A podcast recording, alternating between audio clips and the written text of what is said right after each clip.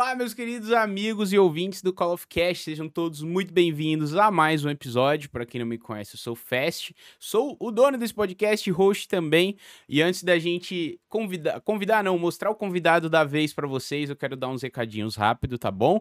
E se você, caso você já conheça esse projeto, já é fanzaço, já ouviu vários episódios e ainda quer ver esse projeto crescer ainda mais, eu queria passar um recadinho para vocês que a gente tem o nossa plataforma Apoia-se, que é uma campanha que a gente criou de crowdfunding, né? Que a gente está arrecadando os fundos aí para fazer esse projeto se tornar presencial, que é um dos meus maiores objetivos com o Call of Cash. Então, se você está vendo essa live na Twitch, só digitar exclamação apoia-se no chat, que você já vai ver todas as informações certinho. Fechou? Se caso você estiver ouvindo no Spotify, no YouTube depois, a gente sempre deixa aí na descrição dos vídeos e você também pode pesquisar lá apoia-se Call of barra Call of Cast que você já acha, tá bom? E se você quiser fazer uma pergunta pro nosso convidado hoje aqui, que é o Ogro. É, qualquer contribuição a partir de 100 bits, você pode fazer uma pergunta que a gente vai ler no final do episódio. Lembrando que isso não é obrigatório, tá, gente? Você pode assistir, comentar aí de graça, direto dá uma olhada no chat também. Se você quiser compartilhar alguma ideia, alguma pergunta, se for alguma coisa que eu acho interessante naquele momento, eu vou fazer. Mas se você quiser dar uma forcinha aqui e, e fazer uma pergunta pro nosso convidado, qualquer contribuição a partir de 100 bits, e é só digitar exclamação pergunta aí no chat da Twitch que você fica por dentro de tudo. Fechou? Então, sem mais delongas, meu querido amigo Ogro, seja muito bem-vindo ao Call of Cast. Valeu, boa noite, obrigado aí pelo convite. Obrigado aí a todo mundo que já tá colante. E vamos que vamos, velho. Estamos prontos para tudo. É isso aí, aproveitar para agradecer os follows da Cat, uh, do Speed Hand e a pequena Eva também, que já chegou deixando follow aqui no chat. Muito obrigado, espero que vocês curtam um papo. Hoje a gente tem bastante coisa para falar. É, tive a honra recentemente aí de conhecer o Ogro presencialmente no campeonato de Warzone. Foi, uma, foi um evento muito legal, né? A gente vai falar sobre isso também. Mas eu queria que você começasse esse papo, Ogro, se apresentando e contando um pouquinho do teu trabalho e de e desde quando que você produz conteúdo para internet, de onde surgiu o Jogue como um Ogro? Uh, enfim, vamos lá. Uh, Cara, eu faço tanta coisa que é até difícil de, de apresentar de vez em quando. Mas, é, resumindo, são sete anos de jornada na internet, desde que eu tomei essa decisão e virar criador de conteúdo. Sou talento do SBT Games e sou caster há quatro anos. Trabalhei com a Blizzard de Entretenimentos por dois anos e agora com a Activision desde 2019. Uh, ah, o Jogo como Ogro veio de uma necessidade minha de trabalhar com o que eu amo, que são jogos. Então eu tive essa ideia louca e larguei tudo que eu tinha na minha vida e fui fazer uma coisa que era diametralmente oposta, mas que me agradava. Então, uhum. estamos indo até hoje. Legal, cara. E isso, você já teve uma experiência fora do Brasil também, né? Por um tempo, antes de você fazer tudo isso que você faz hoje, que você falou que é tanta coisa que às vezes até rola uma confusão. É, você era programador, se eu não me engano? Sou formado em computação, programei durante seis anos, trabalhei na área, né?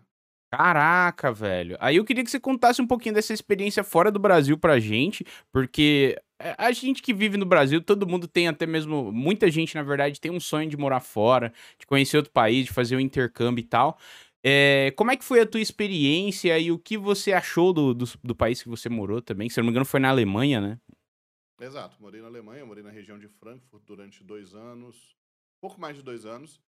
E, cara, eu recomendo a todo mundo que tenha chance e facilidade de imigrar que dê pelo menos uma tentada. Uhum. Porque é uma coisa que abre muito a sua cabeça, né?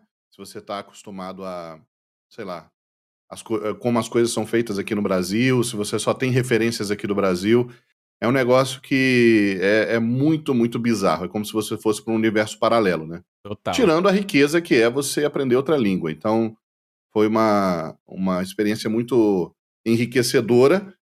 Você ficar no, no Polo Norte, no Polo Norte não, no Hemisfério Norte, as, as temporadas são todas invertidas, né? Uhum. As estações, clima frio, é, tempo nublado todo dia, um povo diferente, mais pragmático, uma língua muito verbosa e, e precisa, enfim. Foi muito legal, mas depois de um tempo eu vi que não ia, não era aquilo que eu queria pro resto da minha vida. Uhum. O que tá ok, né? Tem gente que fica revoltado por eu falar assim, ah, voltei pro Brasil, depois ter ido pra Alemanha.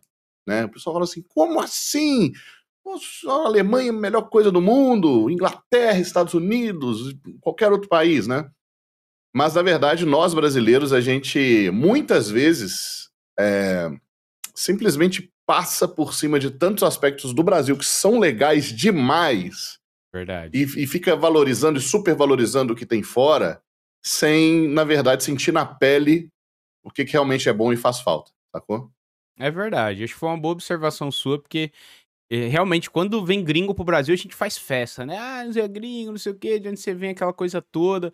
Ou às, às vezes a gente quer, sei lá, ir pra Austrália pra que, conhecer aquelas praias lindas, sendo que aqui no Brasil a gente tem umas praias, por exemplo, né? Uma das mais bonitas do mundo, Nordeste, Lençóis Maranhenses, próprio Rio de Janeiro, que é mais perto da gente aqui de São Paulo, né? Mas realmente é uma, uma experiência que vale a pena ter, né? Por mais que seja difícil, eu morei um, dois anos também em Portugal. É, eu senti a diferença do povo brasileiro pro povo europeu, né? Um povo mais frio, assim, a gente é muito mais amigável, entre aspas, se é, que é, se é a palavra certa, mas eu acho que é uma, uma experiência que cresce muito a gente, né? Tanto profissionalmente como pessoalmente também. Mas é bizarro pensar que realmente, quando a gente decide voltar, seja para qual projeto for, parece que aos olhos de quem sonha em ir para fora, ou até mesmo da nossa família, amigos próximos, tipo assim, ah, como assim você tá voltando, né? O porquê que você tá voltando? Não, é loucura voltar pro Brasil, porque aqui a gente tem tudo, né, cara, de bom, assim. Infelizmente só não temos uma boa gestão, mas é, temos de tudo. Temos plantação, temos carne, temos solo é muito fértil, clima perfeito, né? Um país tropical. E para você voltar, assim, foi uma decisão muito fácil para você. É, você já é um cara mais velho e tal, então acredito que não tenha tido pressão familiar. Mas como é que foi para você essa volta aí? Ah, não teve pressão familiar. Na verdade, minha família é ótima, então nunca teve pressão familiar para muita coisa, não. Uhum. É, na verdade, não foi uma decisão difícil, porque eu não tive escolha. Né? Eu, eu entrei numa depressão muito grande depois de dois anos e, e, e pouco, dois anos e meio de Alemanha. Então é assim, cara, quando você está no fundo do poço, só tem um caminho, que é para cima. Então é, era o que eu precisava fazer. Se eu tivesse continuado lá, eu tinha continuado no fundo do poço. Sabe, não tava legal, eu tava infeliz, eu tava me sentindo um lixo.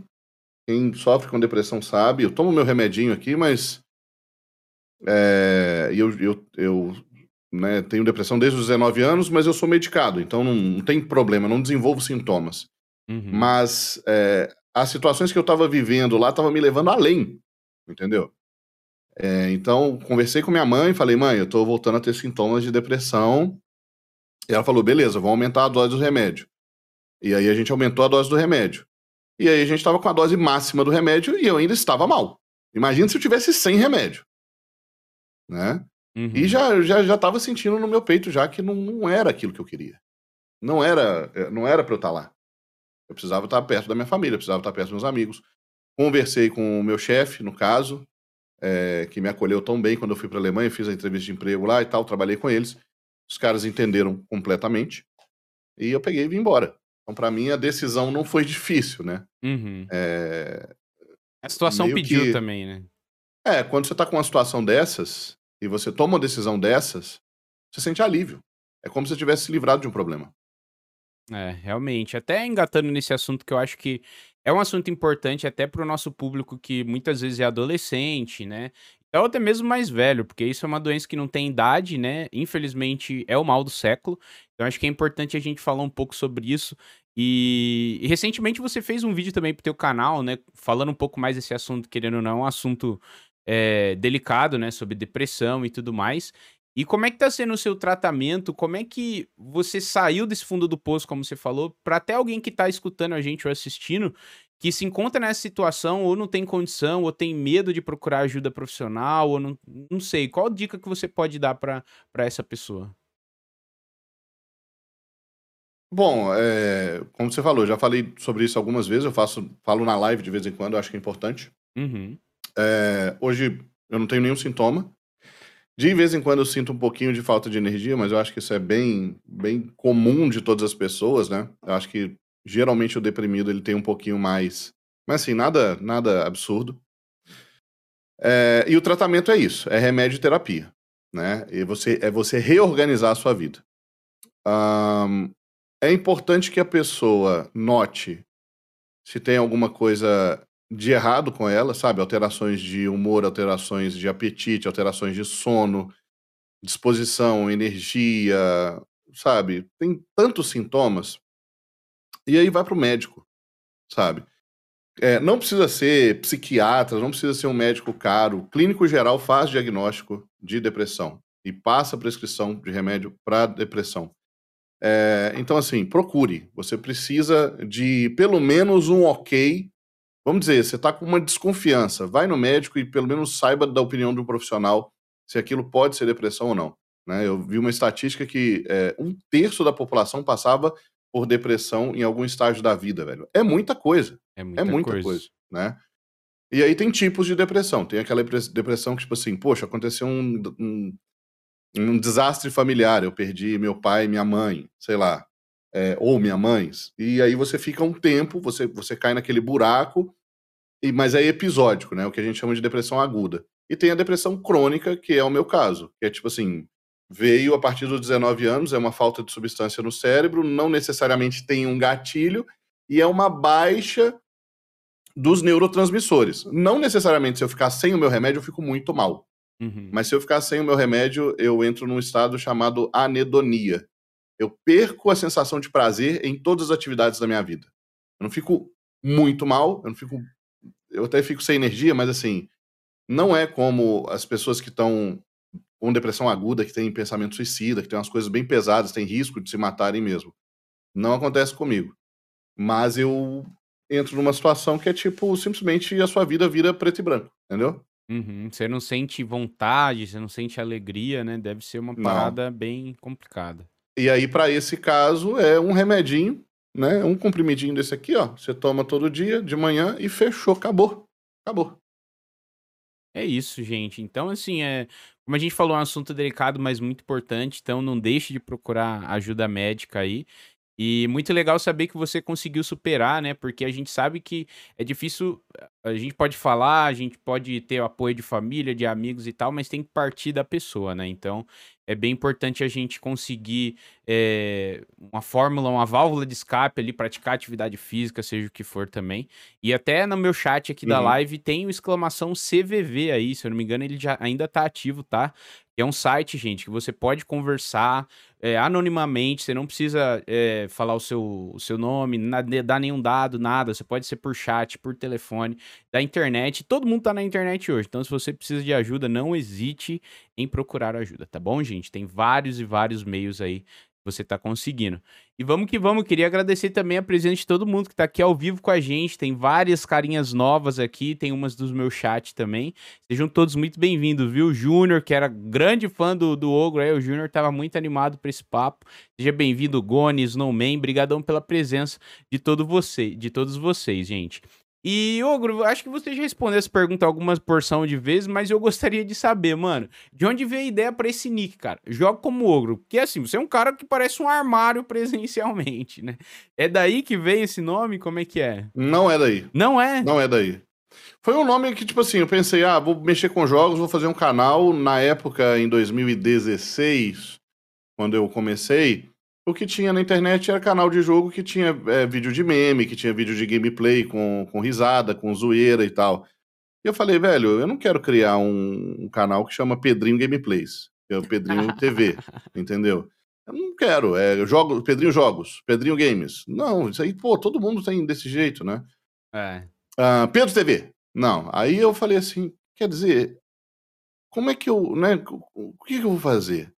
E por acaso veio na minha cabeça jogue como um ogro. Porque é um jeito que eu sempre gostei de, de jogar. Tipo, eu nunca tive muita habilidade, ou seja, meu negócio era porradaria mesmo. E eu tentava estudar o jogo para saber o jeito mais prático de ganhar. E ia na, na grosseria mesmo. Então eu pegava o personagem mais roubado, ou jogava com as armas mais roubadas, entendeu? É, sei lá, quem, quem me acompanhou aprendendo a jogar LOL, por exemplo, viu que eu ia abrir a, a lista de heróis assim, Aí eu vi o meta, eu via, por exemplo, os heróis que estão com a média, média de win rate bacana e falava assim: beleza, desses, desses cinco heróis aqui são os melhores e tem a maior porcentagem de vitória. Não necessariamente eles são os mais populares, mas eu vou aprender esses aqui, porque eu vou jogar com eles. Eles têm alguma coisa no kit deles que faz é, o time ganhar mais jogos e eu vou subir de, de nível mais rápido. Então, assim, eu não comecei com a ideia de ser analista, eu não comecei a ideia com dar, é, eu não comecei com a ideia de fazer vídeos dando dicas, uhum. mas depois de um tempo eu fui naturalmente para esse lado, porque eu sou meio tryhardão, assim, entendeu? Eu sou meio nerdola de número. E eu gosto de ficar debulhando o jogo. Quando eu apaixono pelo jogo, eu fico, putz, velho, tem um jeito mais fácil de fazer isso. Tem, tá faltando alguma coisa aqui. Como é que eu posso, entendeu? Sim, sim. É legal você destrinchar, né, o jogo. E como é que surgiu essa tua, o teu contato com videogame? Tipo, desde criança tu já joga? Foi uma paixão de mais velho? Como é que foi? E até mesmo como você conheceu a franquia COD, FPS, afins também, que é onde você foi mais conhecido, né? Desde pequeno eu jogo. Estranho falar pequeno, né? Um cara de dois metros de altura. já nasceu é, com Desde criança, já, nas, já nasci com dois metros de altura. O meu pai me deu um Dynavision 3, que era um console feito na Zona Franca de Manaus, que era um, era um videogame piratão. Era um, um videogame nacional piratão, eu velho. Eu lembro. O Dynavision, ele rodava fitas do Super Nintendo e ele rodava fitinhas do Master System. Os caras que desenvolveram esse videogame, eles falaram assim, velho, vamos pegar essas fitas, vamos fazer ali os encaixes e vamos criar um, um hardware que consegue rodar esses jogos. E era isso. E eu podia jogar tanto o jogo do Master e do Nintendinho, quanto o jogo do... Era do Master e do, e do, e do NES, o Nintendinho, né? Aham. Uhum. Caraca, velho. E aí era, era, era roubadíssimo esse, essa parada aí. Então, depois eu tive um Super Nintendo. Meu pai viu o tanto que a gente gostava daquela parada, comprei um Super Nintendo. E o meu Super Nintendo eu acabei trocando depois no PlayStation 1. Que era revolucionário. Velho, era um negócio. PlayStation 1 foi um negócio muito louco, né? E recentemente eu fiz um, um, um TikTok contando a história de como é que a Sega e a Nintendo, que dominavam o mercado de games na década de 90, deixaram escapar e criar um monstro que se chamava Sony PlayStation. Porque era para ser o Sega PlayStation. Uhum. Né? Eles, era para eles terem uma, uma parceria. Só que a SEGA do Japão é, negou e falou: velho, esquece, nós não vamos fazer isso. E aí o diretor da Sony foi para a Nintendo e falou assim: vamos fazer o Nintendo PlayStation? E aí a Nintendo já tinha um projeto, na verdade, era Nintendo, eles foram para a Sega e a Sega está desenvolvendo o Dreamcast, que também era uma, uma, uma plataforma que funcionava com CD-ROM. Então eles acabaram não fazendo essa parceria com a Sony. A Sony foi lá e falou assim: quer saber? Nós vamos lançar o nosso mesmo. Lançaram o Sony PlayStation, destruíram o mercado, foi simplesmente o maior sucesso de todos os tempos, acabou com a hegemonia da Nintendo e da Sega. E tá aí até hoje, né? PS4, é PS5, história, né? PS11, né? E é isso. É, não, é muito legal. Eu gosto muito de, de saber de histórias do videogame. Eu sempre recomendo um canal aqui. Recomendei até algumas vezes no, no Call of Cast, não sei se você conhece, mas é Portal dos Jogos. Ele é tipo o Felipe Ramos, assim, de postar conteúdo um a cada um por mês ou um, dois vídeos por ano, mas quando lança a produção é tão legal, a edição é tão gostosa de assistir assim. Eu particularmente gosto dessas curiosidades e tudo mais, então é um tipo de conteúdo que eu gosto bastante. Olha que coisa linda, gatinha. A minha tá aqui dormindo do meu lado. Isso participar. Gank do gato ao vivo.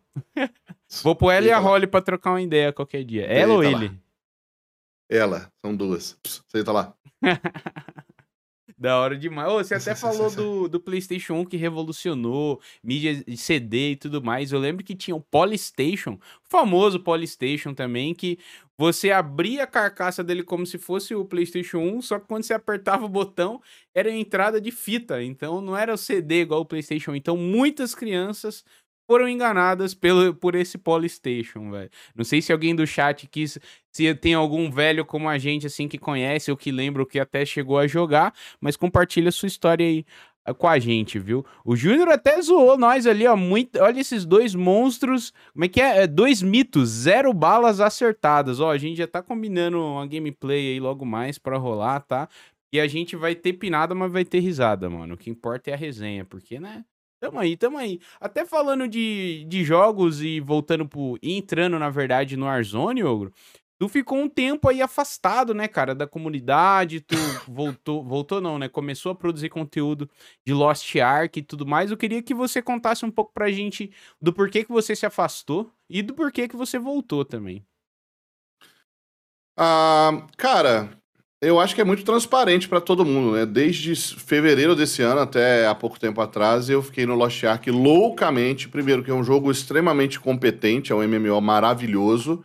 Eu acho que tem alguns poucos aspectos que fazem é, o jogador de Lost Ark não prosseguir no jogo. Isso aí a empresa precisa trabalhar. Mas já não é uma empresa indie mais, já não é uma empresa crua mais eles é, têm um desenvolvedor, né? O desenvolvedor até pediu licença e tal, ele estava sobrecarregado, enfim, o River, Gold River, o nome do cara lá do, coreano. Uhum. E ele faz questão de deixar transparente para todo mundo que ele quer que o jogo seja divertido. Então ele faz tudo pela comunidade. As melhorias de qualidade de vida que vieram nesse jogo em relação a quando eu jogava no russo são incríveis, né? Aí veio com servidor é, BR, veio com ping zero, PVP, participei dos campeonatos do, do Skipinho, por exemplo, narrando. Muito legal. E o motivo de eu ter escolhido esse jogo, é, de eu ter saído do Warzone, não é nem só escolher esse jogo, né, e a chegada desse jogo, mas eu vou ser muito muito incisivo, velho. Ninguém aguentava mais, sabe? A gente chegou num, num, num ponto em que, tipo, uma coisa é você jogar o jogo todo dia e você enjoar do jogo. A outra coisa é você jogar o jogo todo dia, você passar a raiva e não é uma enjoada normal do jogo de tipo assim, ah, outro dia eu vou jogar. Qualquer dia a gente joga. Tipo assim, ah, Fest, vamos marcar uma play aí, vamos, vamos, vamos, vamos errar umas balas junto, vamos. Outro, é, outra coisa é você pegar birra. E assim, conheço criadores que desinstalaram o jogo, não tem o jogo no, no PC né? Por, pelos caras, tipo, não, simplesmente não cogitarem jogar mais de tanto, de tanto que passaram raiva, né? E eu passei raiva também. Era todo dia a mesma coisa, né? Concussão roubada, arma desbalanceada, acessório que não funciona, é, glitch, a galera usando glitch pra caralho que não é punido, cheater, é, jogo bugado, lobby que crachava, skin da Rose que não dava para você ver no escuro, tipo, inúmeras situações. Você jogava, você falava assim, de novo essa merda. Pô, morri, beleza, para outra Rose. Só tem Rose no lobby. Né? Um monte de dozeiro pra lá e pra cá. Enfim, né? Um metagame que não agradava. É, aí eu fui jogar outro jogo. E fiquei feliz durante um bom tempo, né? É horrível para gerar conteúdo você mudar de, de jogo, beleza. Tanto para live quanto para vídeos. Não tem problema lidei com isso. A grande questão é: a Raven começou a simplesmente matar a pau, velho. A Raven finalmente, depois de um tempo bom, começou. Não sei se mudou a direção lá do jogo, não sei se eles não tinham é, fluência para mexer no código, porque a gente sabe que a gente teve três estúdios diferentes passando no desenvolvimento do Warzone. E quando você pega o código de outra pessoa, outro estúdio, né? Você pega ali centenas de desenvolvedores do estúdio que escreveram o código do jeito deles, com os padrões deles, para você desenvolver, é uma bagunça. Sim. Não leva tempo. Mas a Raven começou, pá, pá, matar pau, matar pau. Você via patch após patch. Ah, não, nós vamos nerfar as 12, nós vamos balancear as armas, nós estamos lançando novos modos de renascimento, nós vamos balancear a caldeira, a gente vai colocar mais obstáculo, tirar os terrenos muito abertos, colocar evento do Exterminador do Futuro, colocar e, porra, eu falei, velho, eu quero jogar isso aí. Baixei um pouquinho, né? Baixei as atualizações, joguei, fiz uma livezinha, me diverti. Fiz uma livezinha, me diverti. Eu falei, ah. Aí começou a sair patch notes pra caramba. É, durante esse tempo todo, mesmo não fazendo lives e conteúdo de Warzone, sempre fui chamado para participar das reuniões com desenvolvedores da Activision. Então tem. É, eles, eles, chamam os, os, principais criadores, o Hayashi, o Stolen, o, o Airinho, a galera que tem um, que, em geral, no YouTube tem um canal um pouquinho maior, acima de 100 mil pessoas, uhum. estão todos lá. Dá, assim, ao redor do mundo, se for juntar todo mundo, dá assim uma, uma cal com as 100 pessoas, né? Aí é legal que você vê uns nomes, você vê Jay God, você vê jogadores profissionais, o pessoal da FaZe, às vezes, que cria conteúdo, o pessoal é, chama. Uhum. E a gente. E aí o desenvolvedor ele passa uns slides de tudo que está mudando, ele vai passando no Google Docs assim, com as novidades para a gente discutir, para ele escutar feedback, e sempre foi muito produtivo, sabe? Tipo, feedback nosso, beleza, os caras lançam atualização e dá um impacto super positivo no jogo. Né? Se vocês falarem que o último mês ou dois meses não deu uma revitalizada braba no Warzone, você não tá, você não tá ligado na, na realidade. Ainda mais com né? a chegada do Forte no Skip, né? Também deu uma agitada ali no cenário, por mais que tenha dividido opiniões. Né? É.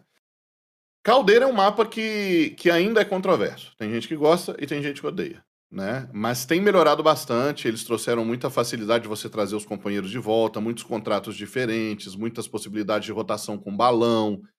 Enfim, é, é, cara, é, a Raven tem matado a pau. É um. É uma enxadada e uma minhoca. Entendeu? Tudo que eles colocam nos patch notes é coisa que a gente já viu dar certo em outros jogos. É coisa que a comunidade já tem pedido. Ah, nerfar a concussiva, beleza. Ah, tiraram um ghost para o pessoal não ficar camperando dentro da casinha e não ser spotado pro Vante, beleza. Mexeram nos perks, equilibraram, colocaram mais coisa. Fantástico, velho. Né? O que a gente via antes era muita coisa controversa. Né? Eu cansei de fazer análise de patch notes e pegava as mudanças e falava no meu vídeo, velho, eu, eu não faço a mínima ideia de por que, que a empresa não, não quer que a comunidade fique satisfeita, não é possível. Sabe, eu, eu, não, eu não consigo entender por que, que a empresa faz isso com o jogador.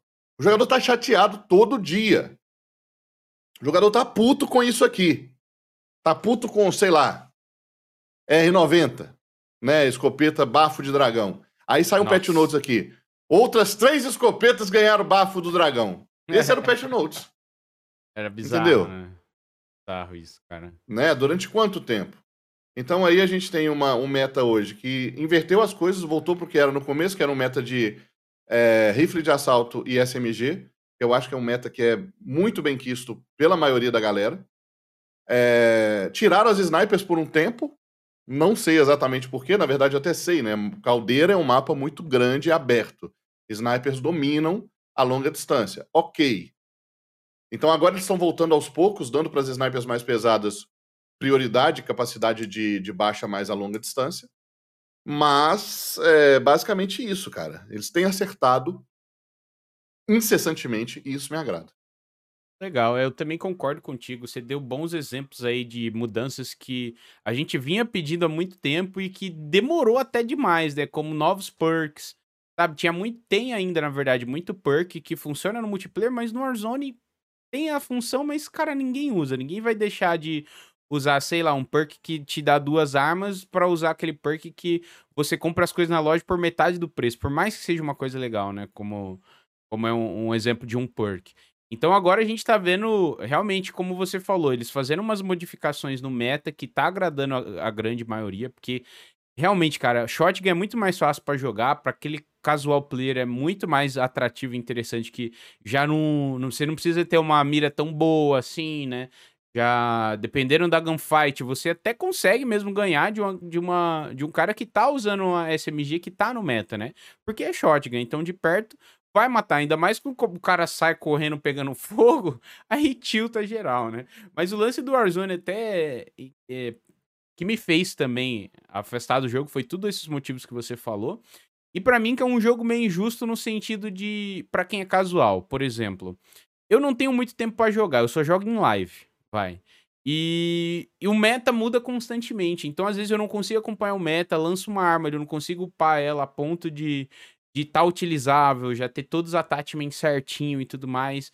E sei lá, quando eu ganho é legal, a gente comemora e tal, mas tipo, parece que a vitória não é tão recompensadora assim por tanto estresse que tu passa dependendo do dia, ou dependendo do meta, dependendo da temporada, seja o que for. Aí eu queria ver até de você, cara, o que que tu mais curte jogar no Warzone? O que que te Você voltou a fazer live, viu que tava curtindo e tal, mas qual que é a ideia de você voltar a jogar Warzone? O que, que te prende de volta nesse jogo? Bom, é, são dois aspectos. É, um aspecto, primeiro, eu estou gostando muito dos modos de ressurgência. Uhum. Porque quando a gente jogava Battle Royale e só tinha o Battle Royale, é, você tem que estar muito em sintonia com o seu squad. Porque se você joga com pessoas que têm um nível um pouco mais fraco, é, fraco durante as rotações, essa galera acaba ficando para trás. Porque eles demoram muito para ver loot, eles querem abrir todas as caixas, eles não estão não tão seguros com a arma que eles estão na mão. Isso tudo demanda tempo e a gente, é, com o passar do, do, do, tempo, a gente vai acostumando e a gente, né? O jogador profissional, por exemplo, caiu, pegou uma caixa, já tá bom já. Pegou, caiu uma H4 Blixen. Foda-se, ele vai para cima com duas placas de colete e o cara tá seguro para trocar. Sim. Entendeu? O jogador mais casual abre uma caixa, eu preciso de um rifle, eu preciso de uma SMG. Ah, eu não achei SMG até agora, não vou para cima, entendeu? E fica aquela coisa. Então é, é, complicado de jogar. Acaba acontecendo uma coisa que acontecia quando eu fazia sub-day. Eu jogava com meus subs, cada um tinha um nível, e o nosso trio, o nosso quarteto, ficava morto o tempo inteiro. Porque um tava seguro para ruxar, eu ruxava sozinho. Às vezes era eu, às vezes não. E aí gente, o restante tinha que lutear, trazer esse cara de volta. Enquanto a gente tava luteando, o cara que às vezes é mais lento tomava bala morria ficava esse negócio, ficava uma play arrastada. arrastada. A gente não ia para cima, a gente não fazia safe final, a gente não tinha rotações clean. Então, para quem assistia, era ruim, né? E o modo ressurgência, ele simplesmente você morreu, você dá risada, porque daqui a 20 segundos está caindo de novo. Total, e ver os máximo que você vira é, é, é, máximo que você é, você vai e fala pro seu squad assim, ó, fica bem cuzãozinho, bem cuzãozinho. Aí você, o cara esconde e tal, dá 20 segundos, você volta, cai no seu loot, cai na caixa, pega o seu loot de novo. O loot do chão tá excelente, então a gente às vezes nem precisa ficar pegando perk, coisa do tipo, e dá-lhe, entendeu? É, e o que, o que me anima de jogar COD, primeiro, é, eu tô gostando do feeling das SMGs. Os, os, os rifles de assalto eles estão muito bem equilibrados. Tem uns 5, 6 que dá para você usar e falar assim, pô, essa arma é meta, tá muito, muito boa. É, mas nenhuma assim que que fala muito a meu coração, entendeu? Nenhuma que você fala assim, caramba, essa arma é a minha preferida de todos. Eu acho que eu tô meio all over the place, entendeu? Eu tô meio uhum. espalhado assim. Mas o feeling das SMGs é gostoso e eu tenho vontade de melhorar nas trocações a curta distância tá sendo difícil trocar com a galera do, do controlão, né? Agora que, que grande parte dos jogadores novos saíram para outros jogos, foram jogar qualquer outro jogo de FPS ou outra coisa, sobrar os tryhards e bater com os tryhard aí de, de curta distância é puxado. Então, é, cara, é treino. Para mim, eu me desafio, eu gosto de me desafiar. Então, jogo solo. Eu jogo solo e eu falo com a galera, vamos treinar é, trocas curtas. Eu caio, pego um colete, um SMG, qualquer uma, vamos para cima, vamos tentar ganhar. Né? Fiz um vídeo recentemente falando de trocas curtas, o quanto que estava sendo é, benéfico fazer drop shot, por exemplo, contra player de controle, é um negócio bizarro. Você joga no controle ou no mouse teclado, Fast? Mouse teclado. Cara, eh, a gente consegue sentir quando a gente toma a rasgada da galera de controle e quando é mouse teclado. Porque o mouse teclado, ele começa a te acertar, ele erra os dois tiros, ele começa a te acertar de novo, erra os dois tiros, e você não fica parado. Você não fica andando na mesma direção. Então, quando você muda de direção, o cara tende a compensar a mira. E uns, uns tirinhos saindo ali. Sim. O controle é aquela rasgada. Tá ligado? Você vai ver no, na, na, na Killcam, é exatamente isso. A mira não sai de você um, um minuto. E aí eu comecei a treinar vários tipos de movimentação, até que eu cheguei no drop shot. E a sensação era tipo assim: você começava a ser rasgado, você dava o drop shot, silêncio. Aquela calmaria. Você não tomava uma bala. Bom saber, não sabia que... dessa dica não, hein? Do drop shot.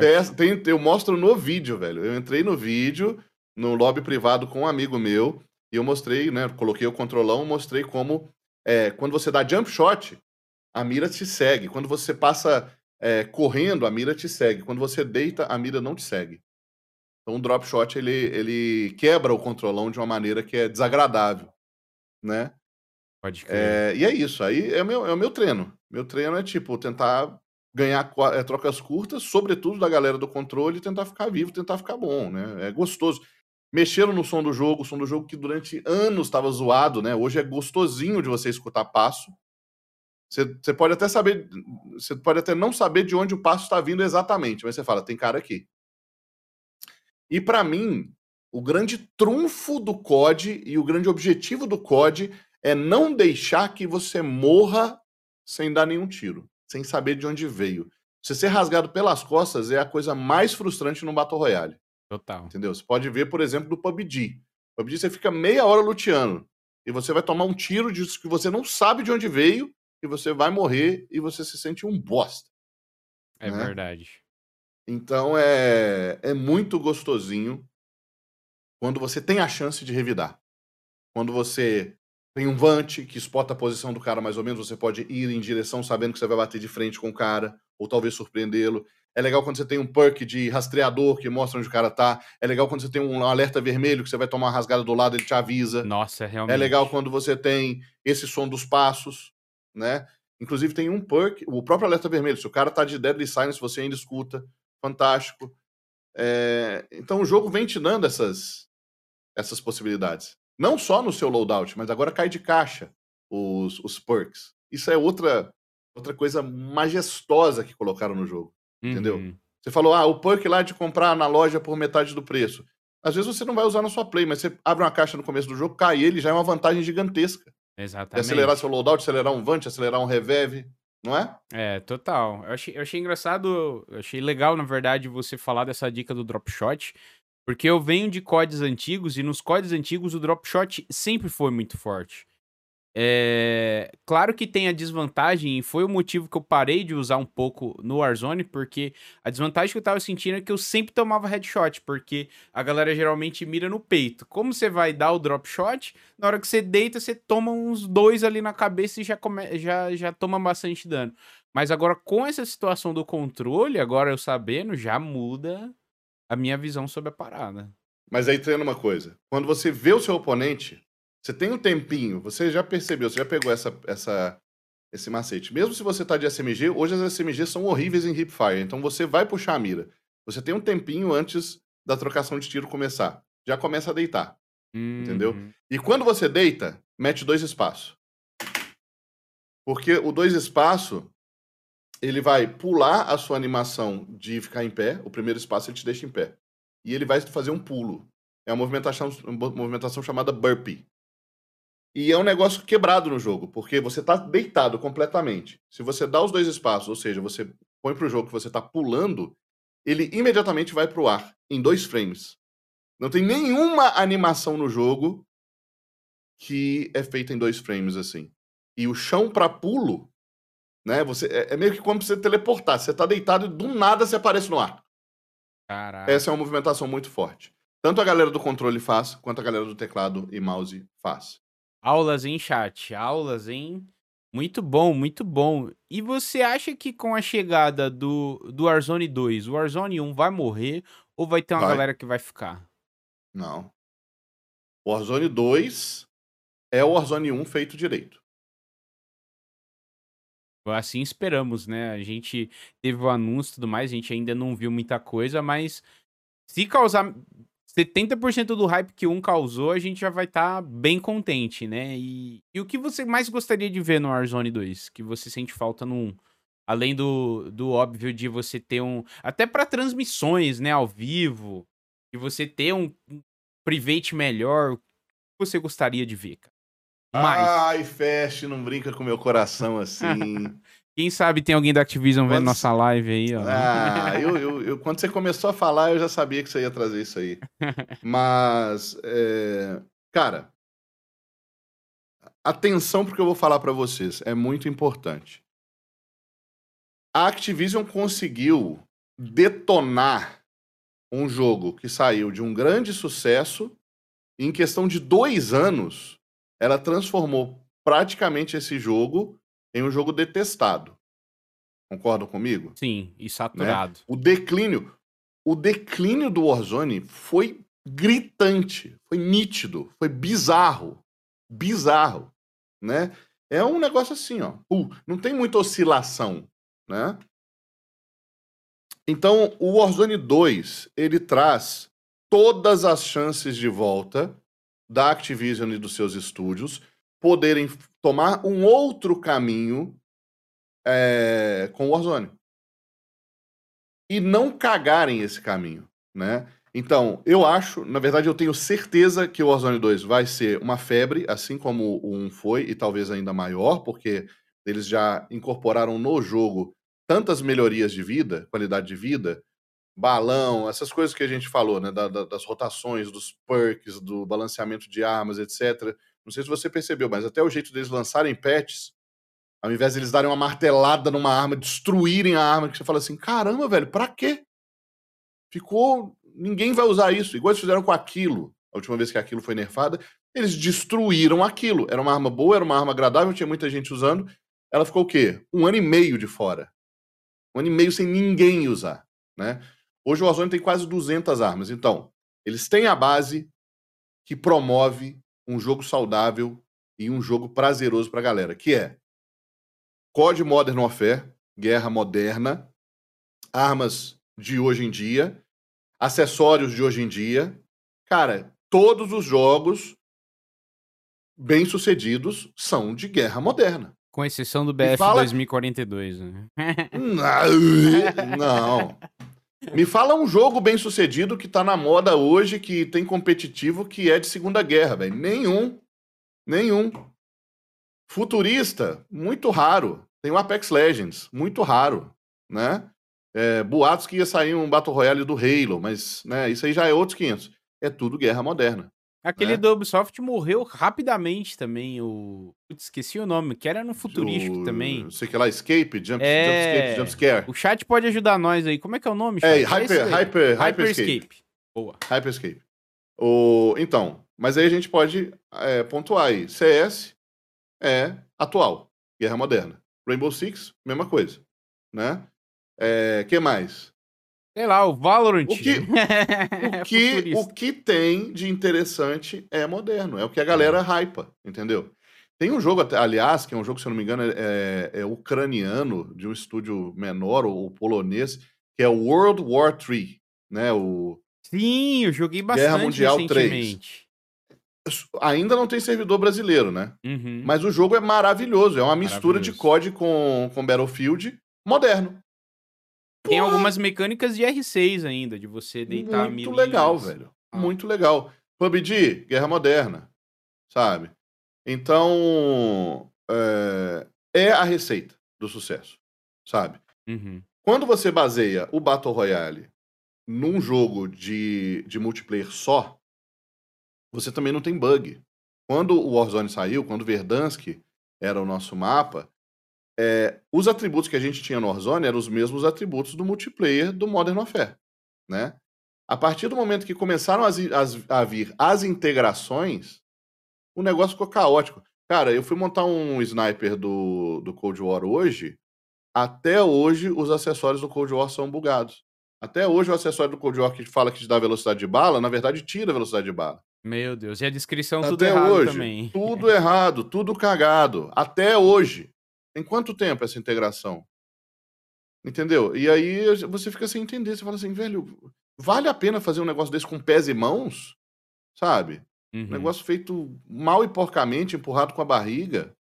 É, eles podiam ter levado aos poucos, né? Tipo assim, uma leva de arma, vamos supor. Trocou a temporada, traz umas cinco armas do Cold War ou do Vanguard, que é o COD do ano, vai, por é, exemplo. É, mete no passe de batalha aí e pronto. É. Pega as, e outra coisa, velho, eu acho que tinha que ter rotação de arma também, né? Esse negócio de deixar 200 armas dentro do jogo. Feche, quantas armas a gente usa hoje em dia? Você mesmo Porque falou. No... Tem du... Desculpa é. te cortar, mas tem 200 armas do jogo e 6 AR são usáveis. De, du... de tem. 100 AR, 6 são usáveis, sabe? Tá ótimo. E 6 tá, usa... tá, tá ótimo. É pra tá nós, ótimo. né? Que tá acostumado Agora, ó, com duas. No loot do chão, só tem armas do Vanguard. Uhum. Então a gente já pode jogar dois jogos fora. Dois jogos completos. Mas tudo bem, algumas ARs do MW, algumas ARs do Cold War, tem gente que usa. Entendeu? Então, assim, pega umas 4, 5 do MW que estão usáveis, pega uma C58, por exemplo, e AK do Cold War que alguns usam, pega aí mais umas 4, 5 do. 15 armas, 15 AR. O resto das AR, lixo. Sabe? É, SMG é a mesma coisa. Pega uma 5, 6, o resto, lixo. Né? Pra quê, velho? Né? O, o nosso HD tá transbordando, cada atualização é 20 GB a mais. E isso não leva a lugar nenhum. Mas você tem o quê? Duas MP5, você tem duas AK, você tem dois RPG, você tem duas Kar 98, uma de um jogo, outra de outro, uma com cinco acessórios, outra com 10 acessórios. Como é que é você sabe a diferença, bagunça, né? Quem tá começando hoje? Não, não tem como. Uma grande de uma bagunça. É. Então, assim, eles, eles têm a faca e o queijo, Fest. Eles sabem onde eles erraram, eles sabem onde a comunidade, onde o calo aperta. Eles sabem o que, que eles vão fazer no jogo que a comunidade vai chiar, entendeu? Então, na minha opinião, eles não têm nenhum motivo para eles errarem com o Warzone 2. Eles não têm nenhum motivo para lançar uma skin igual a skin da Rose. Eles não têm nenhum motivo para deixar uma 12 roubada no jogo. Eles não têm nenhum motivo para deixar temporadas e temporadas de concursiva sendo a única opção de equipamento letal no jogo, praticamente, né? Porque simplesmente não é divertido.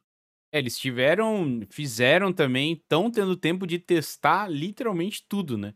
Você até falou de como eles mudaram os patch notes, tem armas aí que tá sofrendo 4, 5 nerf na sequência, porque, igual você falou, ao invés de matar de uma vez, vai matar, mas aos poucos, vamos testando, vamos ver como é que vai ser o uso da galera, se vai diminuir, para não matar de vez. Vou até dar o exemplo da arma de que atira prego.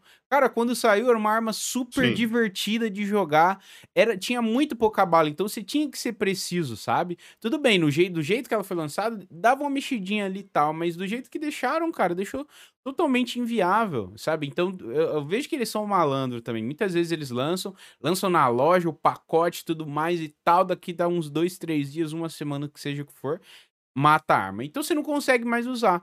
E você não consegue ter essa rotação de arma como a gente vê no Fortnite, por exemplo, de armas ir pro cofre e voltar, justamente por causa do uso da skin, né? Se você comprou a variante da arma, como assim você vai tirar de um cara que comprou, né? Aí é complicado, né?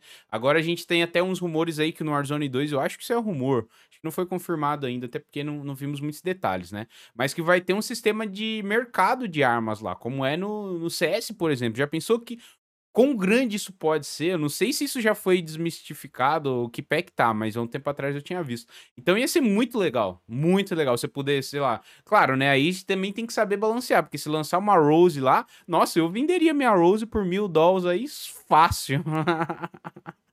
Fácil demais, sabe? Então tem muita coisa realmente que dá para eles fazerem no Warzone 2 aí, tanto pro competitivo do jogo, né? Que hoje nenhuma empresa investe, as organizações poucas têm, têm times de Warzone, né? E isso é uma parada muito, muito triste. E parabéns a vocês aí que se viram nos 30 para poder narrar e comentar um jogo e que não tem preparação nenhuma para camp. É isso. E aí o que você falou de um lobby privado com modo espectador é a nossa expectativa também. É. Né? Eu, eu tenho um vídeo no canal mostrando. É, eu, fiz, eu fiz uma watch party um dia de PUBG. O PUBG entrou em contato comigo, eu fui narrador deles durante um tempo também. E, e durante esse watch party eu falei assim, galera, vou gravar um vídeo pro meu canal de Warzone mostrando o, o espectador do PUBG. É, o Neves diz que o do Fortnite ainda é mais impressionante, tá?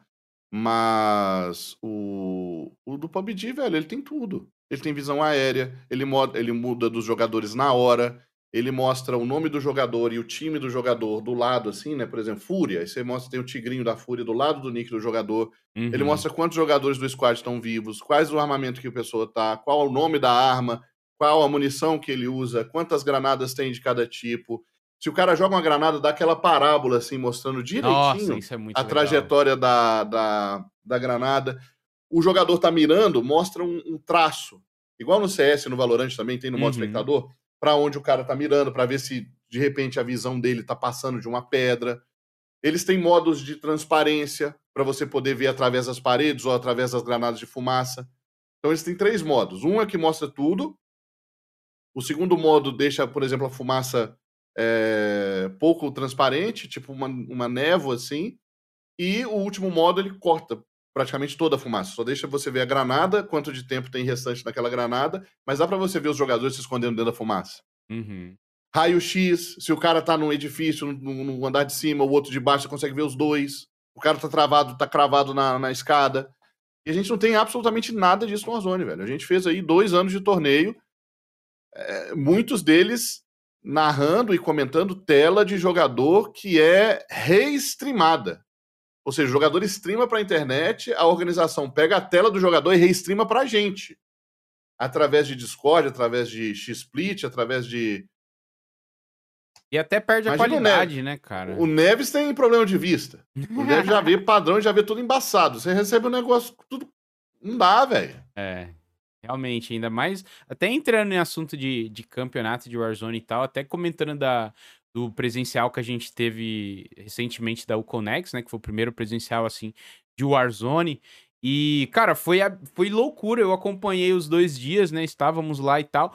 Só que não dava para acompanhar direito. Era a trocação de câmera toda hora, toda hora você não conseguia ver a conclusão de uma jogada e tal. Tudo bem que Mini Royale é uma parada mais caótica, é mais difícil mesmo, mas vamos supor, num caldeira que é mais parado, se fosse em caldeira, pô, às vezes você ia ficar meia hora na tela de um cara andando luteando, sabe? Uhum. Então, se você tivesse realmente no Warzone 2 a gente tiver, com certeza vai ter, né? Esperamos toda essa estrutura, nossa, vai melhorar um milhão de vezes mais, tanto para quem joga, tanto para quem assiste, tanto para quem é para as empresas investirem no jogo, para as organizações também. Então, só tem a ganhar, né? Eu acho que eles não deixam, lançaram lá um modo privado de qualquer jeito. Até hoje não mexeram, você não tem um código pra galera entrar na sala, você tem que ficar adicionando. Então, tipo, é muito, muito difícil mesmo. E até voltando para esse campo é, presencial, eu queria, você que não tem papas na língua, eu queria que você fizesse um comentário sobre o que você achou da, do grande campeão que foi o Johnny Boy, né? Que isso foi até uma coisa que eu chamei ele de canto e falei, ó, cara, agora você pode jogar na cara das pessoas que ficavam lá fazendo watch party e te chamando de hacker, fazendo aquilo tudo que fizeram, e você levar um camp desse pra, pra casa com, com os melhores do cenário, sabe? E ele deu risada e tal, mas eu queria saber de você o que, que você acha, o que, que você achou desse resultado aí que muita gente não tava esperando. Sabe o mais legal? Ele não é assim. Isso Porque quando ele foda, tava né? lá, no, lá no palco, ele podia ter pegado o microfone e mandar um chupa para todo mundo. né? Ele foi um grande injustiçado, velho. Né? E ele provou para todo mundo. O cara meteu na LAN ali, foi lá sem, sem nenhum programinha, sem nada instalado, um PC novo, um PC que não era o dele, e ganhou de todo mundo, né? O mais legal é que a gente vê como é que a comunidade é.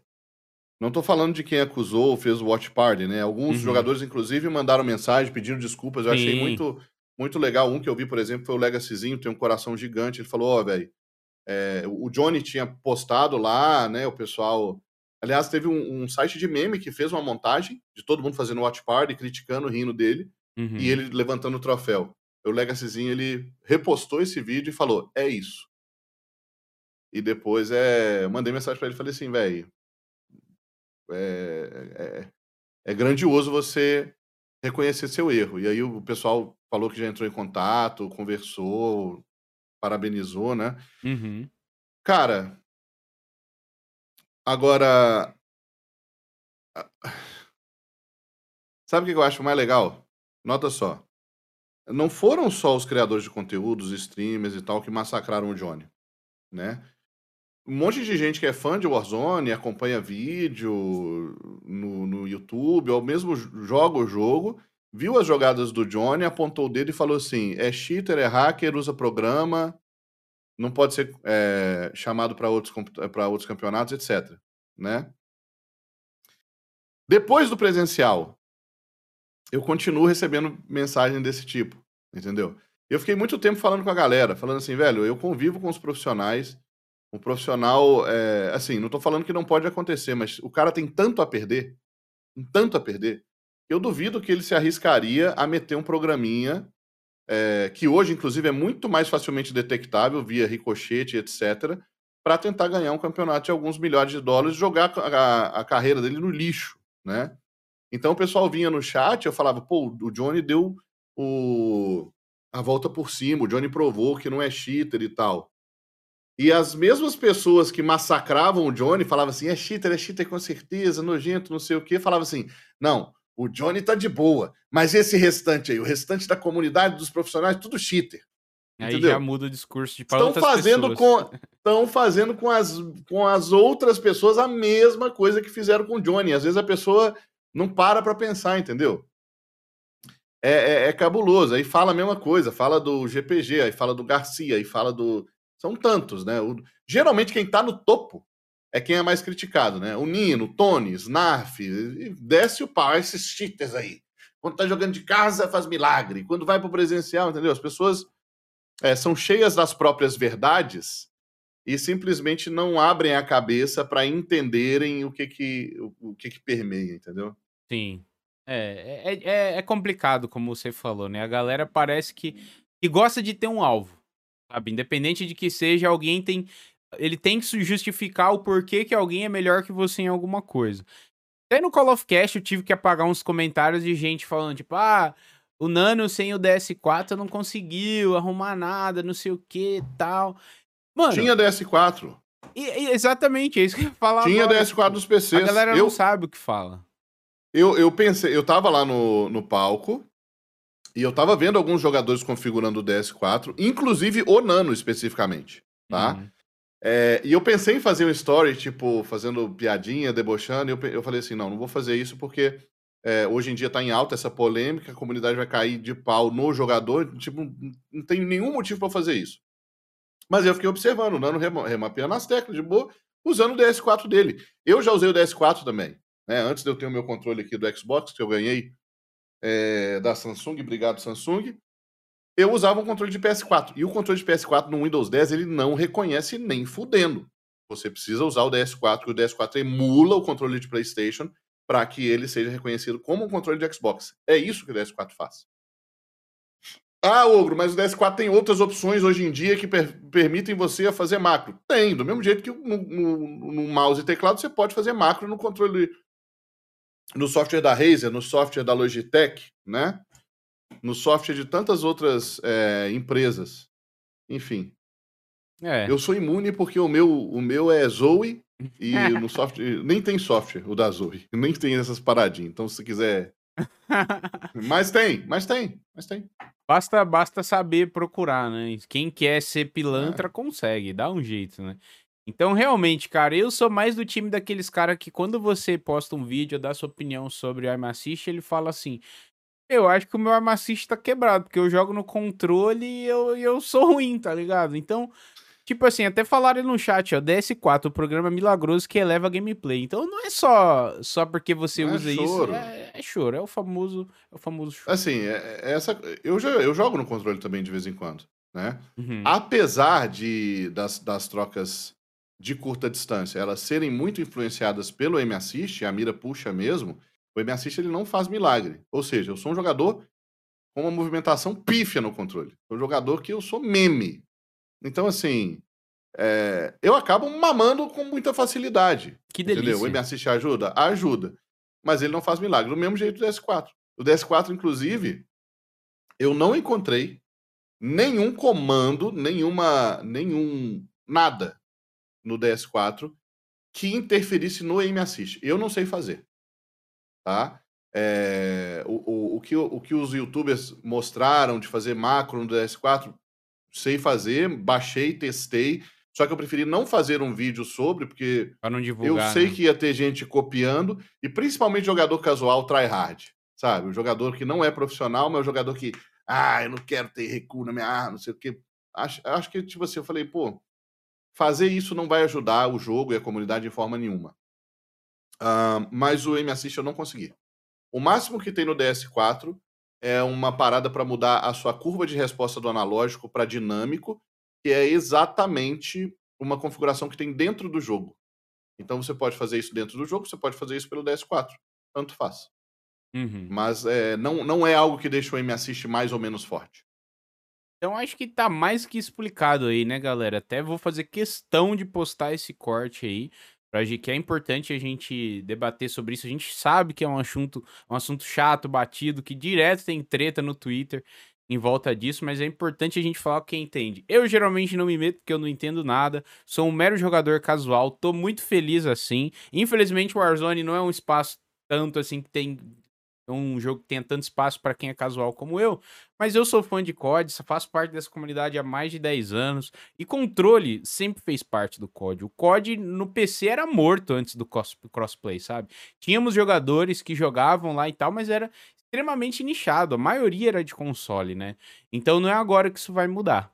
É claro Uhum. que a gente entra naquela discussão de, putz, aí o cara tem um PC da NASA que não sei o que, aí tem o É. mesmo Arm Assist. FOV, FPS, monitor grandão, não sei o quê. Exato. Deixando muito claro pra vocês, tá, gente? Eu não sou contra o Aim Assist. Até fiz um vídeo recentemente falando que eu sou contra o uso do Aim Assist do jeito que ele é em campeonatos profissionais.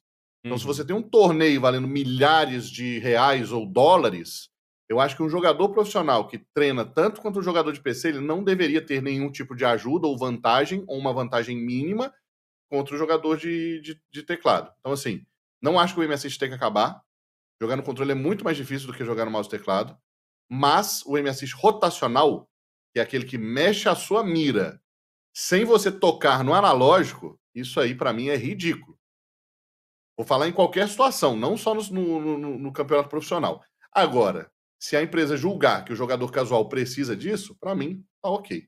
Num, é, num contexto de torneio presencial, é, um- uma, uma, sei lá, um campeonato brasileiro de Warzone, vamos torcer para que haja algo assim, um mundial de Warzone, vamos torcer para que haja algo assim em breve, não deveria ter esse tipo de M Assist.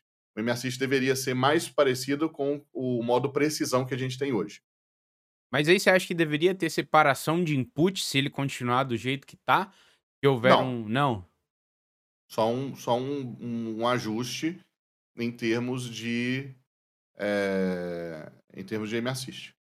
É, até foi o Liquid Lobo mandou ali no, no chat. A única solução é essa que até a pergunta que eu fiz agora, né? A solução era colocar controle versus controle, mouse teclado. aí- Então, pode ir, pode Se ir. fosse ter separação de input, na verdade, o, o que aconteceria, e o correto de acontecer, vamos dizer, é simplesmente deixar mouse e teclado de fora. Porque a CDL é só controle, por exemplo. Eles têm um patrocínio fora é, da, do PlayStation, né, da, da Sony, e simplesmente não tem mouse e teclado. Então, o correto mesmo é tipo, faz o controle reinar aí, não tem problema, tá? Uhum. Porque não faz sentido você ter dois torneios separados só por input. Ou joga todo mundo junto, ou joga Ou todo joga mundo só input é. só. É, eu acho, eu acho justo, eu concordo com a opinião do Ogro também. Com certeza isso é um assunto que divide opinião e tudo mais. Eu acho que essa- essa discussão vai longe ainda, né, na comunidade, mesmo no Warzone 1, no Warzone 2. Mas enfim, vamos ver o que o futuro no- nos, reservas aí, nos reserva aí, né? Agora voltando um pouquinho mais pro seu trabalho sobre caster, eu queria que você comentasse um pouco, tipo assim, nas transmissões ao vivo de campeonato de Warzone, seja onde for, sempre vemos o querido trio aí, né, de Neves, Ogro e Alice juntos. Eu queria que você comentasse um pouco o que você mais curte trabalhar com eles e vocês demoraram muito pra ter a sincronia que vocês têm, assim, durante trans- as transmissões? Ah, o que eu mais curto de trabalhar com eles, sem dúvida, é a sensação de estar à vontade, de estar em casa e estar comentando com um trio de amigos. Então, é, a gente faz live junto, a gente joga junto e todas as, as brincadeiras e os deboches que a gente tem um com o outro, a gente traz para transmissão, entendeu? Então, a Alice, ela fala, ela a Alice é foda em termos de termos em duplo sentido, né? Tudo dela tem duplo sentido. E, e ela é a menininha bonitinha, ruivinha e tal, mas na- por dentro ela é uma ogra, né? Ela é a menina que arrota, ela é a menina que fala putaria. E ela, né, é a mais nova da gente, ela tem, vai fazer 25 anos, ou fez 25 anos, mas ela, é, por dentro, é uma véia também. Então a coluna dela já tá pedindo arrego. O Neves nem se fala, né? Um matuto do interior de Minas Gerais, gente boníssima, eu conheci ele antes de conhecer a Alice, a gente já trabalhou com Overwatch, a gente trabalhou com PUBG, a gente trabalhou com tantos projetos antes do COD, e ele me ensinou muita coisa, a gente estuda junto até hoje, sempre que eu tenho dúvida, sempre que eu tenho VOD, e falo, pô, Neves, eu- como é que faz esse jogo, como é que a gente melhora isso, isso, isso, pá, levo nele, na- na- já fui na casa dele várias vezes pra gente ficar horas vendo VOD. Era Ah, a coisa que mais legal. nerd do mundo. A gente pedia um lanche, sentava no sofá e ficava assistindo a transmissão que a gente já fez, né? Porque a gente não lembra. Se você perguntar o que rolou no, no presencial, eu até sei quem ganhou qual queda, mas eu não lembro o que, que eu falei durante a partida. É muita coisa. Aí quando você pega pra rever o VOD, eu falo assim, ó, que, que eu tô trazendo de informação aqui, aqui, aqui, pá, pá, pá. Tem muito desse, desse, dessa retroalimentação, né? De você ver o que você fez e de você utilizar isso para ganhar experiência para os próximos. E demora assim, para ter essa química, não só de ser amigo da pessoa, mas de sentir quando a pessoa está parando de falar para você começar a falar, para você ter é, a, sua, a sua deixa, um, a, o, a temperatura do humor, né, chamada de temperatura do humor no estúdio, tantas técnicas de casting que você emprega, sobretudo numa, numa transmissão um pouco mais longa, numa transmissão de caldeira, cara, é bom quando você conhece a pessoa pessoalmente e é bom quando você conhece o trabalho da pessoa a ponto de saber exatamente o que ela tem para entregar e o, e o produto que deve ser entregue.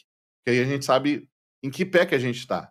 Tem muita gente que fala assim, pô, você recebe um salário para ficar lá falando? Isso é muito fácil. Brother, vai lá, se é muito fácil, vai lá, entendeu? Não, é, é, as pessoas, algumas pessoas não têm a mínima noção do quanto de treino é envolvido e do tanto de, de sinergia que você precisa ser, é, de, que você precisa ter para desembolar um negócio ao vivo, para ter jogo de cintura, para ter timing, para ter entonação certa, para no final das contas você entregar um show que foi preciso do ponto de vista de informação, que foi divertido do ponto de vista de humor, né, e de, de descontração, e que foi é, emocionante nas histórias criadas e na entrega do produto, né, do campeão. Então tudo isso tem muito peso. Ah, muito legal, cara, de verdade. Muito bom ver esse feedback, porque eu quis perguntar isso porque a gente que assiste vê que a sincronia é muito grande, as piadocas, os trocadilhos, as cantorias até. E deu, e como você falou dessa preparação e da dificuldade, Pô, eu vi que sempre quando tinham alguma dúvida sobre armas, eles já corriam para você, porque você é o cara que destrincha, como você falou, você gosta dos números e tal. E você mesmo falou um tempinho atrás que não era o seu objetivo trabalhar dando dicas, é, lendo pet note, destrinchando e tal. Como é que foi esse processo para você chegar até esse ponto? Até no início do teu canal do YouTube você postava vários jogos diferentes e tudo mais. Como é que foi para você chegar no Ogro Caster, no Ogro Analista? Foi a resposta da galera, né? Eu fazia, eu, eu fui naturalmente para um início do caster, do Ogro Caster no Overwatch, porque eu fazia é, uma uma parada chamada Overwatch de rua. Era toda sexta-feira. O Overwatch de rua eu abria a live e eu só narrava as partidas dos meus subs. Então o Overwatch é 6 contra 6. Eu falava, galera que é sub, Vamos fazer uma fila aqui, a gente cria um lobby, eu ia jogando as pessoas para lá e para cá, misturando os times, e a gente fazia partidas. E, não como o COD, o Overwatch tinha modo espectador. Então eu entrava na partida, ficava de espectador, ficava controlando o drone, ficava indo de tela em tela de jogador e ficava narrando o jogo. E isso virava vídeo no YouTube. E a galera mandava para os amigos e falava: fiz uma jogada lá no Overwatch de rua. E os amigos vinham jogar também e tal. Era massa. Que da hora. É... E aí eu comecei, eu fiz isso, né, que era um começo de uma narração, e teve um dia que eu falei assim, quer saber? Eu quero aprender a jogar de Tracer, que é um boneco no Overwatch que tem muito menos life do que os outros, mas ela é extremamente rápida. E eu nunca soube jogar de Tracer. Eu falei assim, eu quero aprender, né, eu quero ficar mosquitando esse povo igual o pessoal faz de Tracer. E eu falei assim, galera, eu vou gravar um vídeo aqui enquanto eu estudo, para vocês saberem como é que é o meu processo de aprendizado e talvez ajudarem vocês também a estudarem as tracers de vocês. Então peguei um profissional que é o Nitro, faz live até hoje, tá no canal Nitrão Underline. Era, era uma das melhores tracers do Brasil, é até hoje. E eu peguei um VOD do Nitro, um vídeo dele de, de, de YouTube, comecei a ver, comecei a falar, olha só, olha quando que ele usa as habilidades, olha qual o alvo que ele foca, olha qual o posicionamento e a movimentação dele, quando é que ele usa ultimate, quando é que ele é agressiva. E aí eu fui analisando isso tudo, ia anotando, pá. No final fazia um resumão de tudo que aconteceu no vídeo, tipo, era meia hora de partida, 20 minutos de partida. E eu resumia isso em, tipo, sei lá, 7, 8 minutos. E eu falei, esse é um raio-x do Nitro. E criei um canal raio-x. E o pessoal gostou tanto disso, tem até hoje uma playlist lá no, no YouTube. Você pode ver lá, tá na playlist na página principal, raio-x. E o pessoal começou, velho, faz dos, dos jogadores da Overwatch League. Faz da Fara, faz da, da Simetra, faz dos outros personagens, faz dos outros jogadores. às vezes no mesmo personagem, mas jogadores diferentes. E eu falei, pô, legal. Legal que o pessoal tá curtindo isso. Eu sempre gostei de ser observador, eu oferecia coach na minha, na minha live, a pessoa pagava 50 reais e eu assistia, eu dava uma hora de coach pra pessoa, eu, eu ficava na tela dela, Uhum. você podia espectar o jogo assim no, no Overwatch, né? Nas partidas casuais ou ranqueada, não. É, eu falava, puxa um jogo casual aí vai jogando. Desenvolve o seu melhor. E eu ficava assistindo na tela dela. E depois eu dava feedback. Se tivesse questão mecânica, a gente treinava mecânica. Se tivesse questão de mentalidade, de posicionamento, de conhecimento de mapa. Tenho até hoje também uma folha com, sei lá, uns 20, 30 checkbox que eu usava para deixar observação, para ir marcando se a pessoa tem game sense, se a pessoa olha o mapa, se a pessoa. Pá! Tem até hoje no meu, Legal. no meu drive aqui. Então isso foi se, se, se, se desenvolvendo. E, e quando o Neves precisou de um comentarista para Overwatch, porque ele trabalhava sozinho, né? Eram, eram cinco, cinco profissionais. Eram duas duplas, né? O V7, o Tonelo, o Pétara e a Ana XD. E o Neves rodava. E ele falou assim: cara, eu não quero ficar rodando, eu quero ter a minha dupla, justamente para construir essa química que eu, o Neves e a Alice temos hoje. Ele queria ter essa dupla dele. E ele falou: Eu quero que você seja minha dupla. E a gente estudou junto. Ele me ofereceu a oportunidade de conhecer tudo que ele tinha como experiência nesses anos trabalhando com a Blizzard é, como caster. Eu embarquei nessa e estamos aí até hoje. A Alice foi uma grata surpresa que chegou há dois anos atrás, quando o Warzone ainda estava na, na temporada lá de Verdansk, que a gente começou a fazer os torneios, que eram batalhas de streamers. Saudades. É, ela veio como, como criadora de conteúdo, sabe muito sobre o jogo. Ela tem 12 anos criando COD. Tinha uns negócios muito loucos, porque, tipo assim, ela sabe muito sobre o jogo, só que ela tem alguns, algumas questões pessoais. Ela, ela tem TDAH, então às vezes ela fica meio aérea, assim, ela se, se distrai. A gente sabe disso tudo, e por ser nossa parceira, a gente vai puxando, não tem problema. Mas é, eu lembro que a gente fez dois torneios, um deles foi de Halloween. E aí, por ela ter criado conteúdo tão, tão é, de tantos CODs, teve uma um Halloween que você passava perto do metrô de Verdansk e você escutava umas risadinhas de criança. Aí ela, essa, essa risadinha de criança aí é um easter egg do COD Black Ops não sei o que, que na, que na, na campanha teve tem uma ação e aí morrem algumas crianças. E é tipo uma homenagem, uma referência, não sei o quê. E eu e o Neves assim, tipo, porra, essa mina manja, tá ligado? Então a Alice, a Alice pegou muito fácil a parte de casting.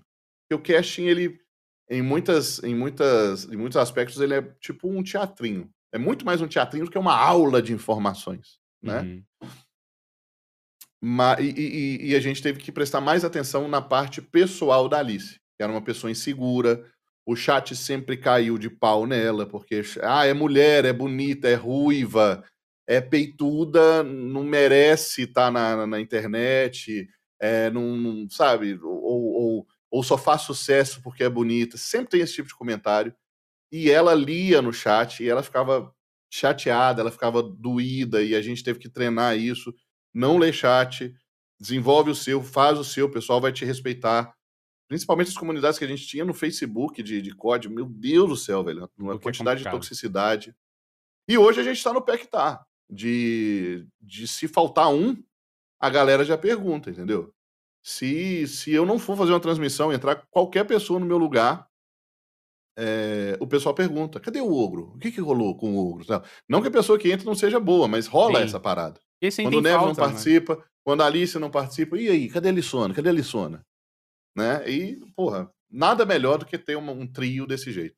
Falo, falei pra caralho, Ah, né, não, velho? mas foi muito gostoso ouvir isso tudo, porque, mano, deu pra ver que é tudo muito natural. Tipo, o jeito que você começou, o jeito que você entrou, é, para vocês chegarem onde vocês estão hoje, foi uma parada meio natural, sabe? Então isso é muito legal de se ver. E, de novo, falando como espectador, a gente repara isso. Então isso agrega e muito pras transmissões.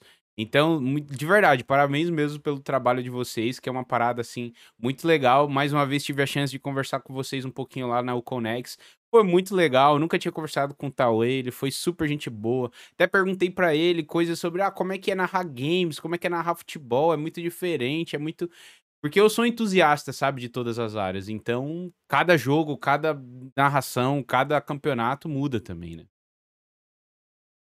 Posso trazer duas situações aqui de casting que, tipo, foram surpreendentes nesses anos? Claro. A primeira, no primeiro SBT Games, o, o trio do The Darkness estava na casinha. The Darkness, Senhora Maravilha e Anarquia. Os, dois, os três de escudo e pauzinho. E aí o The Darkness conseguiu acertar no Zigo uma finalização, aquela do palhaço. Você lembra? a dedada do palhaço. E a gente estava transmitindo. E a gente tem, é, pô, SBT, né? Você não vai falar palavrão. Como é que você narra aquele, aquele, aquele acontecido? A Alice, ela viu aquilo acontecendo e ela puxou assim, ó, e gritou: Dedo no cu! E eu e o Neves começamos a falar, tentar falar por cima para ela não falar dedo no cu. eu lembro e, e, e, a gente, no final das contas, todo mundo caiu na, na, risada, na, na, na risadaria. A galera da produção riu pra caralho também. Ninguém ligou, entendeu? Mas né, é um risco. E a gente fica assim, caralho, Alice Aí ela, ah, velho, você vai narrar isso de que jeito? Tá todo mundo em casa falando, é dedo no cu, entendeu? Depois dessa finalização, inclusive, foi tirada do jogo. E, e, eu acho, porra, pelo amor de Deus, aí, para. Não tira a Rose e tira a finalização do dedo do cu, pelo amor de Deus. Vai entender, né? É, pois é. E a outra foi num outro SBT Games, um, numa situação em que o Dileira ganhou a partida. E o Dileira, ele falou assim: buceta do Silvio Santos. Respeito Silvio Santos. Buceta do Silvio Santos. E o pessoal começou a dar risada e começou a mandar no chat. E eu, eu a gente estava na tela do Dileira, eu estava rindo tanto, eu não conseguia narrar nem comentar nada. Então o som do Dileira saía. Eu não conseguia falar por cima dele. E ele, buceta do Silvio Santos, respeito Silvio Santos, buceta do Silvio Santos. E o chat, e a galera ia escrevendo buceta do Silvio Santos no chat e tomando ban. Porque era ofensivo. E a galera, todo mundo, todo mundo, buceta do Silvio Santos, buceta do Silvio Santos. Cara, foram duas situações que a gente rachou de rir, tipo, não tinha muito o que fazer e sai completamente do controle. Não dá, não dá, né? né? e aí o, o espectador até tentou mudar da tela de, do Dileira, mas aí caía no, no rapaz que tava jogando junto com o Dileira e saía o som do Dileira do mesmo, no mesmo jeito. Então, é sensacional, é cara, sensacional, velho. É, são coisas que acontecem que não dá para segurar. Você me contando disso, eu lembrei de um vídeo que viralizou também, quando acho que não sei quem, ah, foi uma, uma atriz do Star Wars que morreu, não lembro do, do nome dela, que no meio do jornal ao vivo, o cara falou assim, tipo, sei lá, um jornal todo mundo sério e tal, prestando homenagem, Sim. e ele foi e imitou um Chewbacca do nada, e todo mundo começou lembro, a dar risada, sim. velho. Tipo, foi a Carrie Fisher, né, Carrie que tinha Fisher. falecido. É. Exatamente, é. quando a Carrie Fisher morreu. Nossa, eu vi isso, velho, dá uma vergonha alheia, né? Total, assim, tipo, mano, por que, que esse cara fez isso?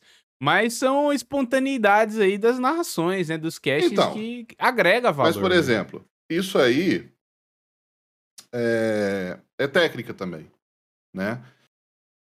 É, é igual show de improvisação, é igual teatro. Se você faz uma piada e nós temos dois outros parceiros na transmissão e nós dois fazemos silêncio ou ignoramos você completamente, dá uma sensação horrível, tá? E o que a gente faz é sempre a gente é, dar um follow-up.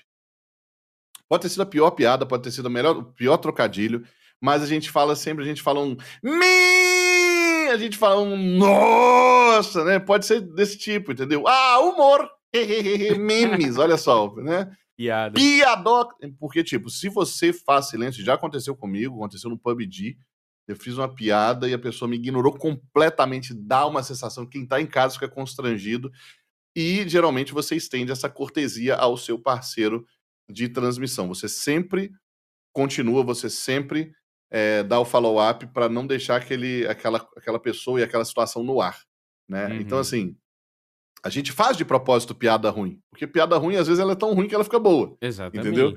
E aí a gente, né, a gente sempre comenta em cima da piada do outro. Né? Quando tem uma pessoa, entendeu? É, é, participando, seja falando que é ruim, seja falando que é boa, seja dando risada, seja quebrando a lista de vez em quando quebra, faz aquela risada de porquinho, né? ri, faz...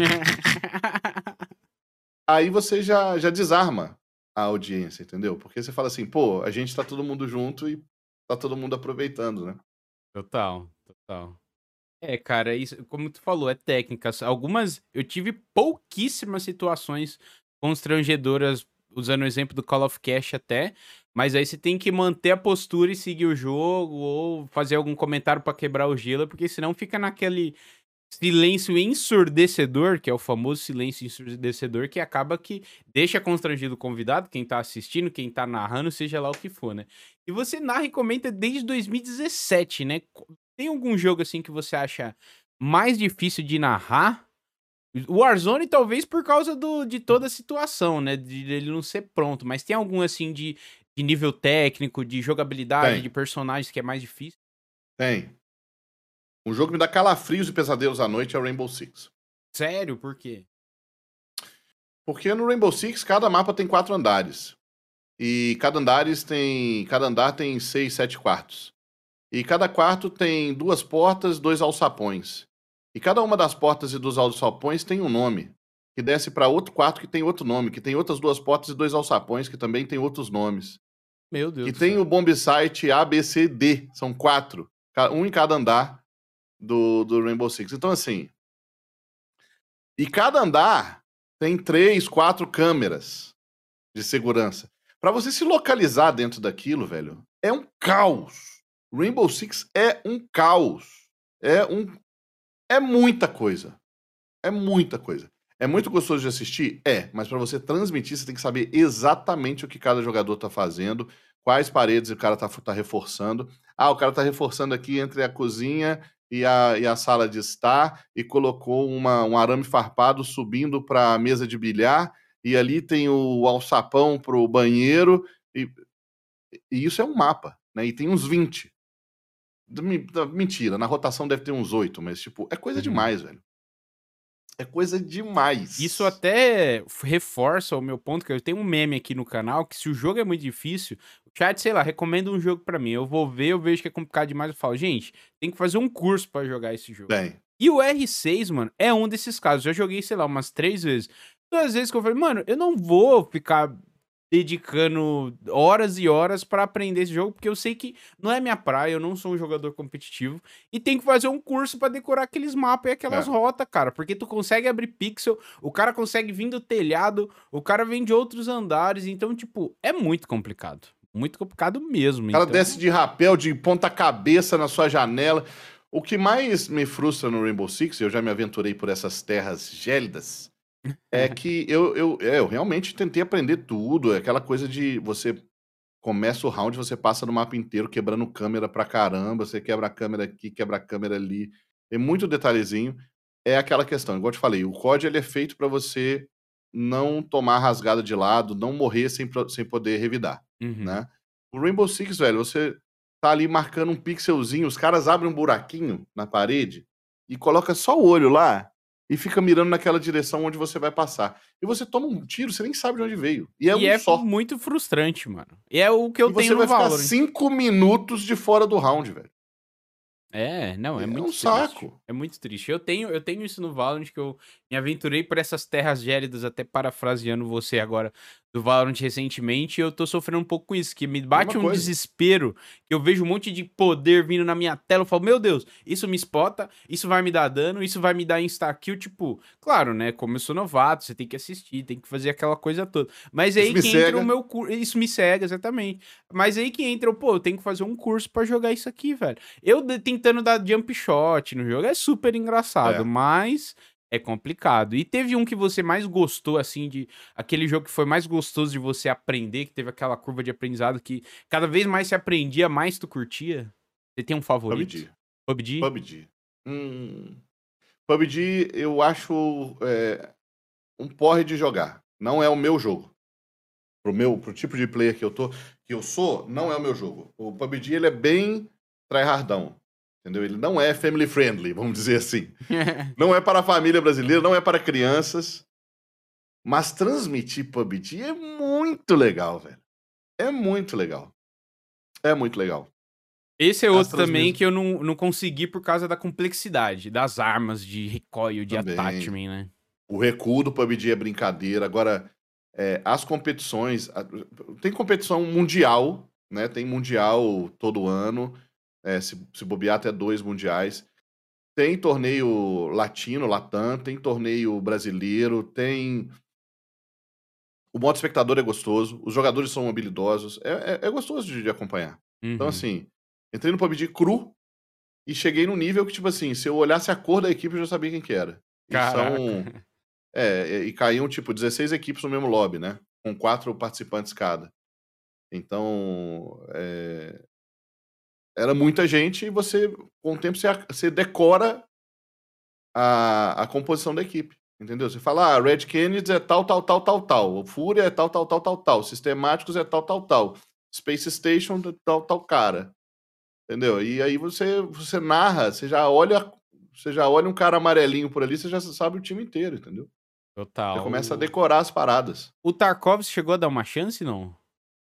Tarkov é a mesma pegada do Rainbow Six e do, e do PUBG. Não cheguei a dar uma chance, não, não, nunca joguei, não instalei. Uhum. Porque o que eu vi dos jogadores jogando, o Jovem Horta, o Stolen, é aquela coisa: você cai no mapa, você luteia, você toma um tiro e você morre e perde tudo. Eu ia é. tiltar instantaneamente. Não, é, eu, eu, joguei um tempinho e realmente, cara, é. E é um jogo muito parado, eu não sei você, mano. Eu tenho um, uma grande dificuldade de jogar jogos stealth. A hum. galera que assiste minha live, eu tô zerando um jogo, o jogo do gatinho, que é um jogo super simples. Na parte de stealth, cara, eu consegui tiltar num jogo do gato. Vocês têm noção do que é isso? Porque, mano, a câmera me via de costa, o range dela não tava nem me pegando. Eu falei, mano, como assim tá me pegando? E eu só queria sair correndo logo, sabe? Então eu sou muito uhum. hiperativo uhum. nos jogos. Então eu tenho uma grande dificuldade. E a gente falou até um pouquinho tempo atrás do World War 3. Foi um jogo que eu joguei até. Ah, sei lá, eu devo ter umas 10 horas aí, vai. É pouquinho, mas, pô, foi um jogo que eu peguei ali sem server BR. Eu gostei pra caramba. E espero que, que, que invistam num game, que tenha servidor Sim. BR também, que a versão final dele venha gratuita, né, cara? É, inclusive, não sei se já jogou ele, você falou, mas chegou a jogar ou só assistiu? Joguei. Jogou, joguei. né? Joguei no SBT, inclusive. Olha joguei que legal, hein? Olha é. que legal. Podemos marcar de jogar também, porque é um jogo que eu gosto bastante.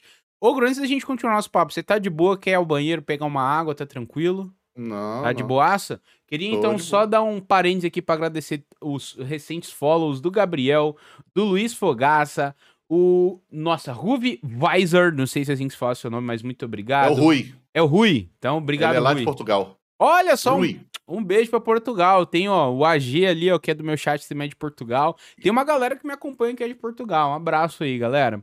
Uh, o Eu Toro também, muito obrigado pelo follow. Ketor, Faz Linhares, sejam todos muito bem-vindos, viu, gente? E lembrando que a gente aqui não faz só o Call of Cast, não, tá? Segunda, quarta e sexta tem lives aqui de games variados, tem COD também, tem bastante coisa.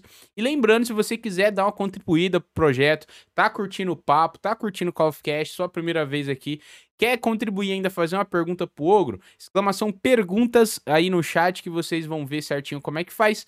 Mas qualquer contribuição a partir de 100 bits você tem direito de fazer uma pergunta que a gente lê aqui no final do episódio, fechou? Então, para nós continuar aqui, Ogro, eu queria que você falasse agora pra gente, e até isso vai pro chat também, eu quero que o chat fala para nós. Quais foram os melhores e mais divertidos metas no Warzone para você, que tu mais curtiu assim, velho, de jogar? Hum. Nossa, tiveram muitos, né? Tive Mas eu não vou, eu não vou especificar, não. Para mim, o meta ele tem que ter equilíbrio, uhum. tá?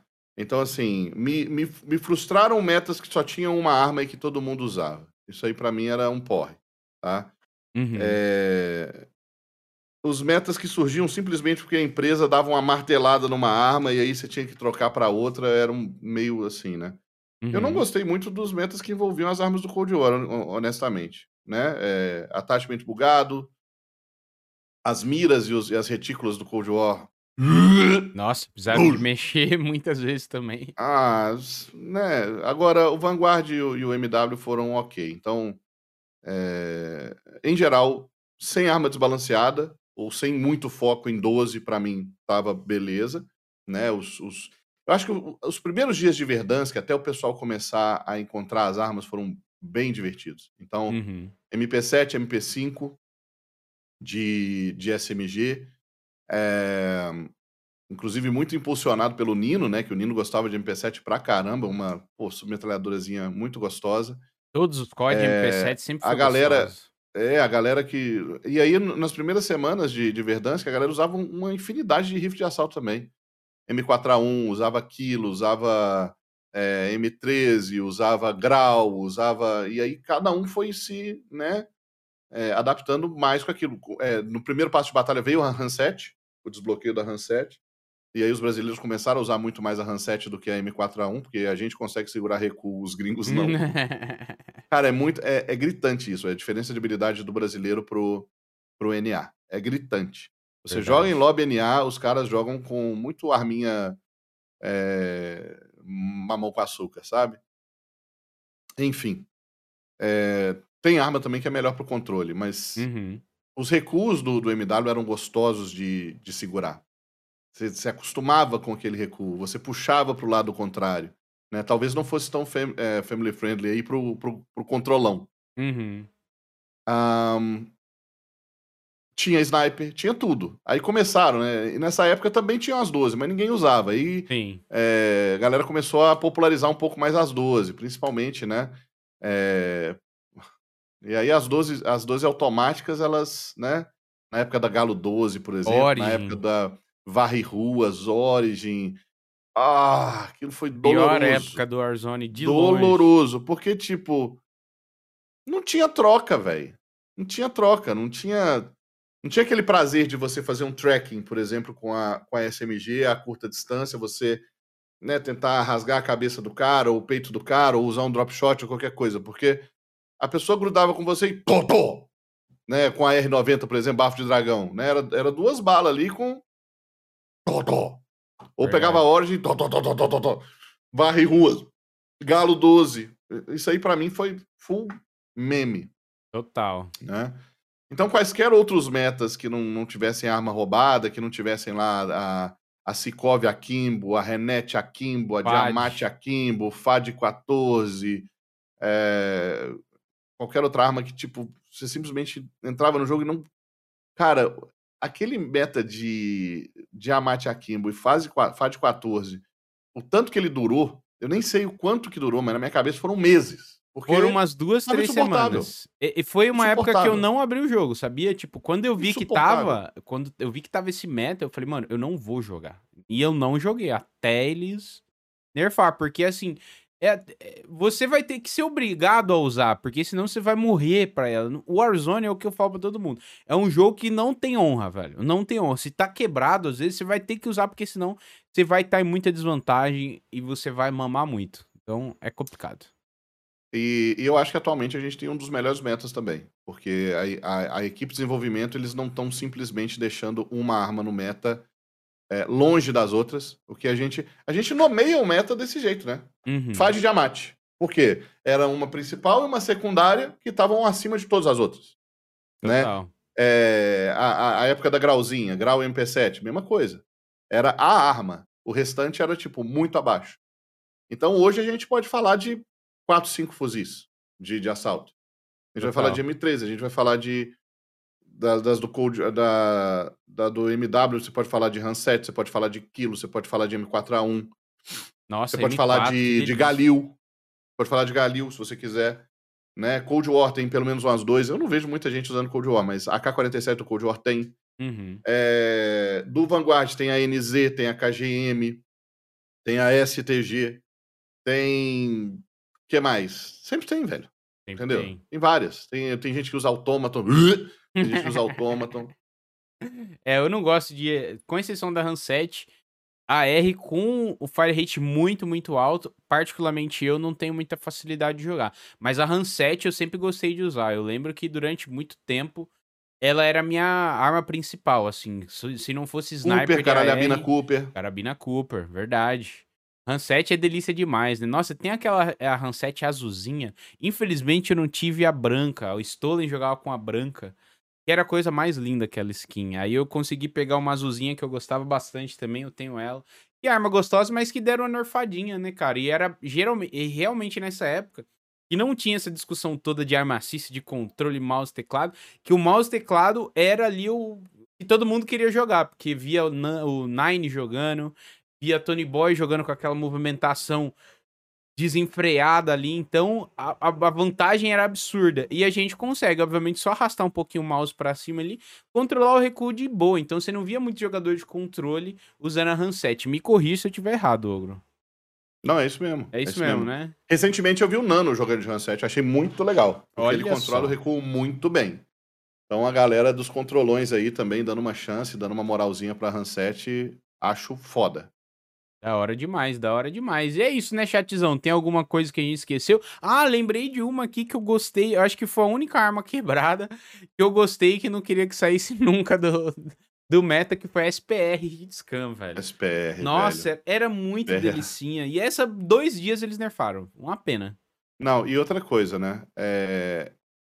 Como você vai colocar uma arma nova no jogo e ela entra full quebrada, né? É, é uma é. pergunta que eu que eu tive durante muito tempo, velho. Os caras não, não testam as armas? Ô, Ogro, cá entre sabe? nós, Porque eu acho que é proposital. tanta arma que entrava quebrada, velho.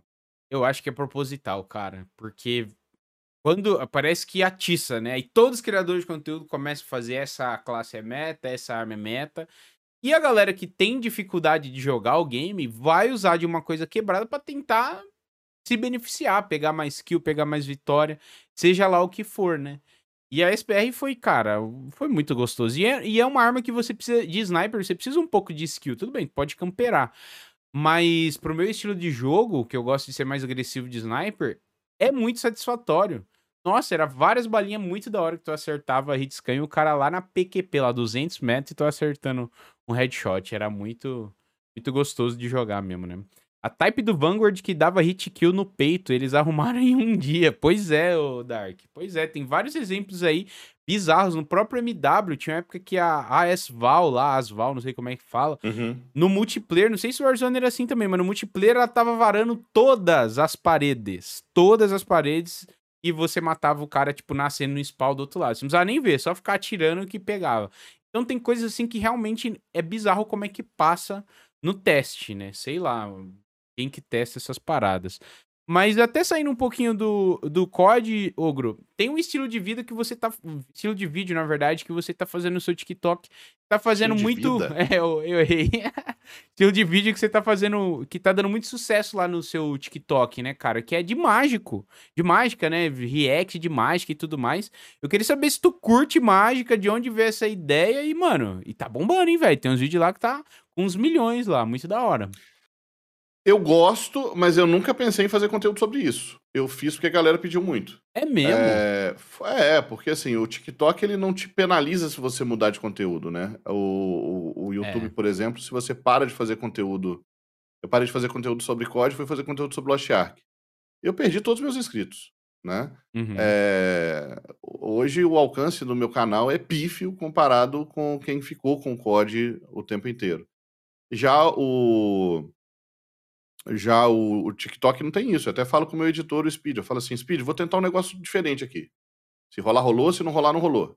Vídeo de curiosidade. Às vezes não é coisa de mágica. Uhum. Eu fiz um vídeo que eu, eu, eu, Às vezes eu acho coisa curiosa no YouTube. Tem uma caverna lá nos Estados Unidos que o pessoal entra para fazer é, aventura, né? Chama espeleologia. O pessoal é, mapeia essas cavernas. E é um lugar super apertado que você tem que ficar rastejando por entre aberturas assim, super né, confinadas, enfim. E eu fiz um vídeo sobre isso, e deu bom, entendeu? Mas não é mágica.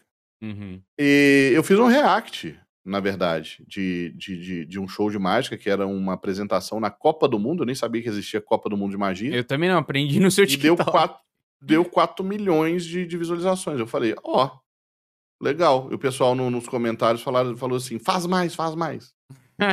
e aí eu lembrei de um seriado é, chamado Fool Us, que é um seriado do Penn and Teller, que são mágicos, uns artistas absurdos lá dos Estados Unidos, que tem há mais de 20 anos o show, é, um dos shows mais. Na verdade, é o show mais bem sucedido de, de Las Vegas. É o show que está em cartaz há mais tempo em Las Vegas, é o show do Penn and Teller. É claro que eles mudam o que está em cartaz, né, o que eles, o que eles é, apresentam, os números que eles apresentam, mas já tem mais de 20 anos que eles estão nos dois cassinos mais. num hotel, né? E uhum. no cassino. Como é que chama? O Cassino Royal e o MGM Grand Hotel, que são os dois maiores palcos lá de Las Vegas. E os caras fazem isso tem anos e anos e anos e anos. Eles pegaram e fizeram um show de auditório chamado Full onde eles desafiavam outros mágicos a irem lá, fazerem um truque para eles e enganá-los. E se a pessoa conseguisse enganar, ela ganhava a chance, ganhava a viagem para Las Vegas com tudo pago Uhum. e a chance de performar no palco do Penn and Teller. É, e aí fez muito sucesso. E eu adorava ver esse seriado. E eu falei, caramba, véi, vou pegar alguns números aqui que completamente bugaram minha mente e vou fazer. Vamos ver se, se a galera gosta. E deu muito certo, de novo. E eu consigo, continuo fazendo, né? Já que time que tá ganhando não se mexe, né? Como, como. Exatamente, exatamente. Isso é até uma, uma dica muito importante para quem tá cre- querendo crescer aí, né? Os seus números. É você testar vários formatos, isso é experiência própria, eu ando fazendo isso também. Inclusive, amanhã vai sair um vídeo de- sobre futebol no meu TikTok, no meu Instagram e tudo mais. Porque é interessante você sair um pouco da sua bolha de gamer ali, trazer um público diferente. Porque às vezes o cara gosta de game, mas gosta de futebol. Gosta de game, mas gosta de Sim. mágica, né? Mágica. Então é muito, é muito legal você ir testando essas paradas. Porque você acha um formato que dá, dá certo, aposta nele que é sucesso, mano. Infelizmente, como tu falou, o YouTube não te dá tanta margem assim pra testar isso, né? Já que no, no TikTok a gente não consegue monetizar ainda. E, e tudo mais, mas, pô, é uma plataforma que eu tô curtindo muito até de consumir e criar. É, você também tá gostando bastante de produzir esses vídeos curtos? Hoje é a melhor. É, né? Esse esquema é o melhor. Total, Sem dúvida. total. Vamos E ver. as outras, as outras plataformas estão sendo sucateadas por elas mesmas, eu diria. Em Né? que sentido? Principalmente o YouTube. Principalmente o YouTube, que durante tanto tempo foi a principal, vamos falar quase que a única, né? E, e a plataforma tem boicotado o criador. E tem motivo. Uhum. Mas a questão é que, porra, você, você vai contra o criador, o criador não quer mais criar para aquilo. Você não promove o conteúdo, o cara não quer postar mais. É verdade, Você não, né? você não monetiza legal o, o, o conteúdo, você fica tirando a monetização, dando strike de, de- de direitos autorais em coisa que tipo, não faz o mínimo sentido, o cara vai ficar desmotivado, entendeu? Total, mano. E até en- entrando nesse assunto de plataformas, como é que foi a experiência de streamar na Trovo, cara? Que tinha bastante. Tava rolando aquele movimento lá de todo mundo migrando, né? A Twitch, todo mundo descontente e tal. Como é que foi, cara, é, streamar lá? Fiquei lá por três meses. ahn, e em termos de monetização, era perfeito. Dava um retorno muito bom. Só que faltou um- faltou mais apoio da, da- Da da- do próprio suporte da plataforma, né? Da própria equipe da plataforma. Depois de, de alguns meses, eles cortaram o fomento, né? Se qualquer plataforma quiser entrar nesse mercado, eles têm que sim pagar para os streamers fazerem eh, as suas lives lá, ou darem um jeito do streamer monetizar. Na Trovo não tinha propaganda, não, não tinha, tinha como você receber propaganda e, e dinheiro de anunciante. Uhum. Então eles pagaram durante dois anos esse, esse fomento. Que era um. Como é que chamava lá? O... Era o programa de afiliado deles, né? Uhum. Funcionou. A qualidade da plataforma era muito legal. Era Trovo É, 500, né? Era um negócio assim. Trovo 500, exatamente. Exatamente. Trovo 500 deles. É, eu consegui entrar, eu consegui receber bem, eu me senti valorizado, já que a Twitch estava, né, de outra forma, diminuindo os valores, a gente tinha outras plataformas aumentando os valores. Só que quebrou. Depois de um tempo, não, Não diria que a sustenta, plataforma né? quebrou, mas quebrou, quebrou a monetização. Então, não vale mais a pena.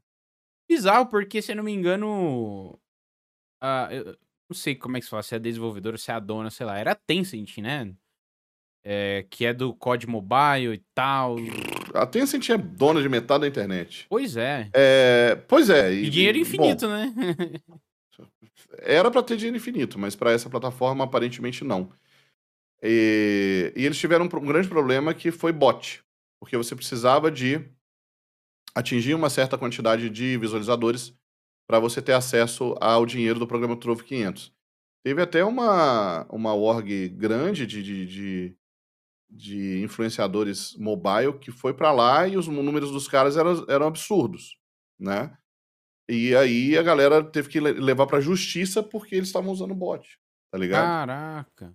Então eles estavam tirando dinheiro da plataforma quando não era pra eles ganharem esse dinheiro e, porra, polêmica, treta, entendeu? Uhum. Então, enfim, como defesa desses bots, eles também resolveram é, dificultar com que as pessoas fizessem ali os seus, os seus ganhos e aí zicou pra todo mundo. Triste, né? Porque é ruim para produtor, é ruim para quem assiste, porque a concorrência sempre vai ser bom para quem é consumidor, né? E a gente tá vendo aí todo mundo descontente com a Twitch, tem uma galera no Facebook que tá lá também, porque o contrato é muito bom, mas já sabe que a plataforma não funciona muito bem. Já teve várias polêmicas também de streamers gigantes que saíram de lá com vários problemas. Até o Rato Borrachudo falou sobre isso no Flow, em vários vídeos também, que ele ficou doente, cara, é, streamando no, no Facebook e tudo mais. Então é muito complicado, né, cara? Todo mundo sabe que a experiência de usuário da Twitch é muito boa, mas para quem é produtor de conteúdo pequeno, né, como é o meu caso, Tá difícil, tá complicado, mas seguimos aí na luta, né? Porque não tem muito pra onde correr. O YouTube, que é uma outra plataforma que, ao meu ver, também tem um grande potencial, mas eles não conseguem dividir muito bem, tipo, o que, que é vídeo, o que, que é live, não tem uma área específica para live. Aí torna aquela aquela bagunça toda. A gente tem o exemplo do Airinho aí, que faz vídeo no YouTube, bomba, cara. Pega 6, 7 mil pessoas, 10 mil, dependendo do dia do, do campeonato, seja lá o que ele estiver fazendo. Tem um público muito legal, sempre tem uma média de 2 mil pessoas em live. O Funk também, que era daqui da Twitch, foi do Facebook também, tá no YouTube. Então, assim, é legal, uma plataforma muito boa. E, e aí eu queria que eles quebrassem isso da nossa cabeça de, putz, Twitch é plataforma de live YouTube é plataforma de vídeo, tá ligado? Quando, na verdade, não era para ser bem assim, né? É, aí acaba que é complicado para nós. É isso, você resumiu bem. É, de vez em quando eu recebo nas minhas lives perguntas sobre a galera que me pede dicas para quem tá começando, e eu digo, é o pior momento, desde 2016, quando eu comecei a trabalhar com jogos, para trabalhar com jogos, para fazer live, para fazer vídeo. É o pior momento. É, total, eu concordo. Eu até quem me acompanha aí tá ligado que recentemente eu fui contratado pelo SBT para ser um, um stream, um produtor de conteúdo deles, né? E eu fiquei muito emocionado quando eu passei, porque há uns três meses atrás eu tava realmente pensando em, em desistir, dar uma pausa, só fazer live fim de semana, sei lá, para voltar pro mercado de trabalho, porque tá difícil sobreviver. Essa é a, é a, real questão, né? É difícil você sobreviver. Não que agora, uau, já tô rico, não é isso, mas pelo menos eu tenho uma garantia não tá e rico. uma segurança a mais. Não tô rico igual o ogro, né, cara? Olha o cenário do ogro aí, esse belo cabelo. Ainda vou chegar nesse nível, mas brincadeiras à parte, é isso aí, galera. Então a gente tem que abraçar as oportunidades que tem, essas campanhas. Eu arrisquei, deu certo e vamos que vamos. Então, se você pegou a dica do Ogro aí, ó, é, é, é uma época, de, são tempos sombrios aí, como diria no Harry Potter, para você entrar nessa. Mas é isso, gente. Já caminhando pro final do, do nosso papo aqui, eu queria que você comentasse um pouquinho, Ogro, de uma Temos parada. perguntas da galera? Temos perguntas da galera, Mods? Não temos? Ninguém mandou pergunta hoje. Aí eu tô triste, hein? Ninguém contribuiu. Todo mundo gostou do papo e ninguém contribuiu. Então acaba o Call of Cash aqui. Tô brincando. Mas eu queria que você contasse pra gente, cara, um pouquinho da experiência de como foi ser convidado pro Prêmio Esportes Brasil, né? Que aí é um, a maior premiação de esportes da América, da América Latina, né? Como é que chegou esse convite para você? Como é que foi? Porque, porra, isso é foda, velho. Na verdade, é, eu fui convidado para fazer parte, Hum. segundo eles mesmos, eles mesmos, de um time de micro-influenciadores Caraca. é, e para a gente fazer algumas ações com os patrocinadores do, do Prêmio Esporte Brasil. Foi um Uhum. prazer, foi muito legal. É, o trabalho que a gente desenvolveu, independente de qualquer coisa, independente das ações, dos posts, dos patrocinadores, é, a gente fez algumas lives, alguns vídeos, alguns posts, a gente fez algumas reuniões, a gente tinha um planejamento muito, muito ambicioso, né, para um time que era tão diverso. Fomos eu, a Pri Vitalino, o Machadinho e o Digola, é, que é o Diego, faz Free Fire, né? Uhum. E aí a gente teve de brinde essa presença lá na, no Prêmio Esportes Brasil.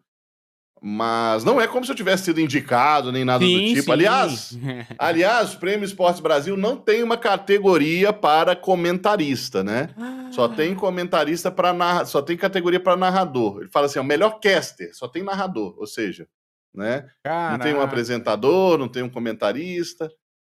Mas foi divertido ver como é que as coisas funcionam lá de perto. Pô, muito da hora. E fica aí o boicote, hein? Tem que ter categoria de comentarista aí, que isso narradores é mais importante. Alô, Esportes Brasil. Mas é isso, cara. Muito obrigado, Ogro. Eu queria que, para finalizar, você contasse aí quais são os seus planos para o futuro, se você tem umas novidades aí para contar. Agora que você voltou pro Warzone e tudo mais, o que, que você espera? O que, que o futuro reserva pro Ogro? O meu plano pro futuro ele é muito simples. É não falir. De todos nós, em pagar os boletos, né? É isso. Justíssimo, velho. Justíssimo. Gente, eu espero que vocês tenham curtido o nosso papo aqui. Agradecer a presença de todos que estão aqui ao vivo com a gente. Convidar você também que assistiu esse episódio no YouTube, no Spotify, seja onde for, a comparecer aqui em twitch.tv barra BZFest. Tem no Spotify, tem no Google Podcast, Apple Podcast, qualquer ser Overcast, tem nos principais plataformas de podcast. Então, não tem desculpa para você não ouvir esse programa, tá? E eu quero falar que esse ano nós fazemos três anos de projeto e o aniversário do Call of Cast vai ser coisa de outro mundo. Então, siga Call of, o Call of Cast nas redes sociais para não perder as novidades. Tem muita coisa legal vindo por aí, tá? É arroba Call of Cast em todas as redes sociais: Twitter, TikTok, Instagram, YouTube. Temos o nosso canal de cortes também, que é o Cortes do Call of Cast. Você tá vendo aqui na Twitch, é muito fácil. Só digitar exclamação Call of Cast aí, que já tem todos os links bonitinho. Se você curtiu a minha apresentação, meu projeto que também, se quiser me seguir nas redes sociais, é BZFest em todas todas elas também. E, obviamente, siga aqui o Ogro, é Jogue como um Ogro em todas as redes sociais. E eu passo a palavra agora para você se despedir da galera, Ogro. Caraca, não, mentira, isso é filtro. Não, é filtro, me fala que isso é filtro, velho. Eu fiz isso esse fim de semana no Instagram e era filtro. Quem não tá assistindo, só tá ouvindo, não vai entender. Mano! Você é louco, você é um... Não, não, não, não. Eu fiquei com medo agora, velho. Acabou aqui, gente. Tchau. Queria agradecer aí todo mundo que colou, todo mundo que escutou. Falei pra caralho na cabeça de vocês. Beijo aí pra quinta série que tá sempre presente. O Rui, Speed Hand, Pequena Eva, o Fazendeiro Linhares, todos, todos mas. E tamo junto. Obrigado pelo convite, Fest. Adorei encontrar com você lá no evento presencial. Espero que tenhamos mais no futuro, porque foi uma coisa que revitalizou, sem dúvidas, a comunidade. A galera animou muito depois daquele torneio. Total. E espero que vocês tenham gostado aí, porque se não gostaram, é. O azar é de vocês. É o que tem, azar é de vocês. É, é o que tem para hoje. É o que temos para hoje, não, mas foi ótimo. Tivemos aulas aqui sobre muitos assuntos diferentes. E é isso, gente. Ogro, você sabe o que, que o ovo disse pro outro? Estou chocado? Não. O, não, falei errado, desculpa. Também, também seria bom, hein? Também seria boa. Foi boa, boa. O que, que o ovo mais novo falou pro ovo mais velho? Ovo. Ah, garoto. Então você domina a mesma arte do. E o que o feijão Pô, falou sou pro tio outro? do pavê. Não faço ideia. Feijão? Você é feijão. Nossa! Beleza. E com beleza, essa piada beleza, infame beleza. que eu termino mais um episódio. Eu sou o Jonathan Fest e esse foi mais um Call of Cast. Nos vemos no próximo episódio com a Milena Cole, hein? Vai ser bala na próxima sexta-feira. Se liguem aí, vai ser muito top. Tamo junto, obrigado por tudo, amo vocês e tchau!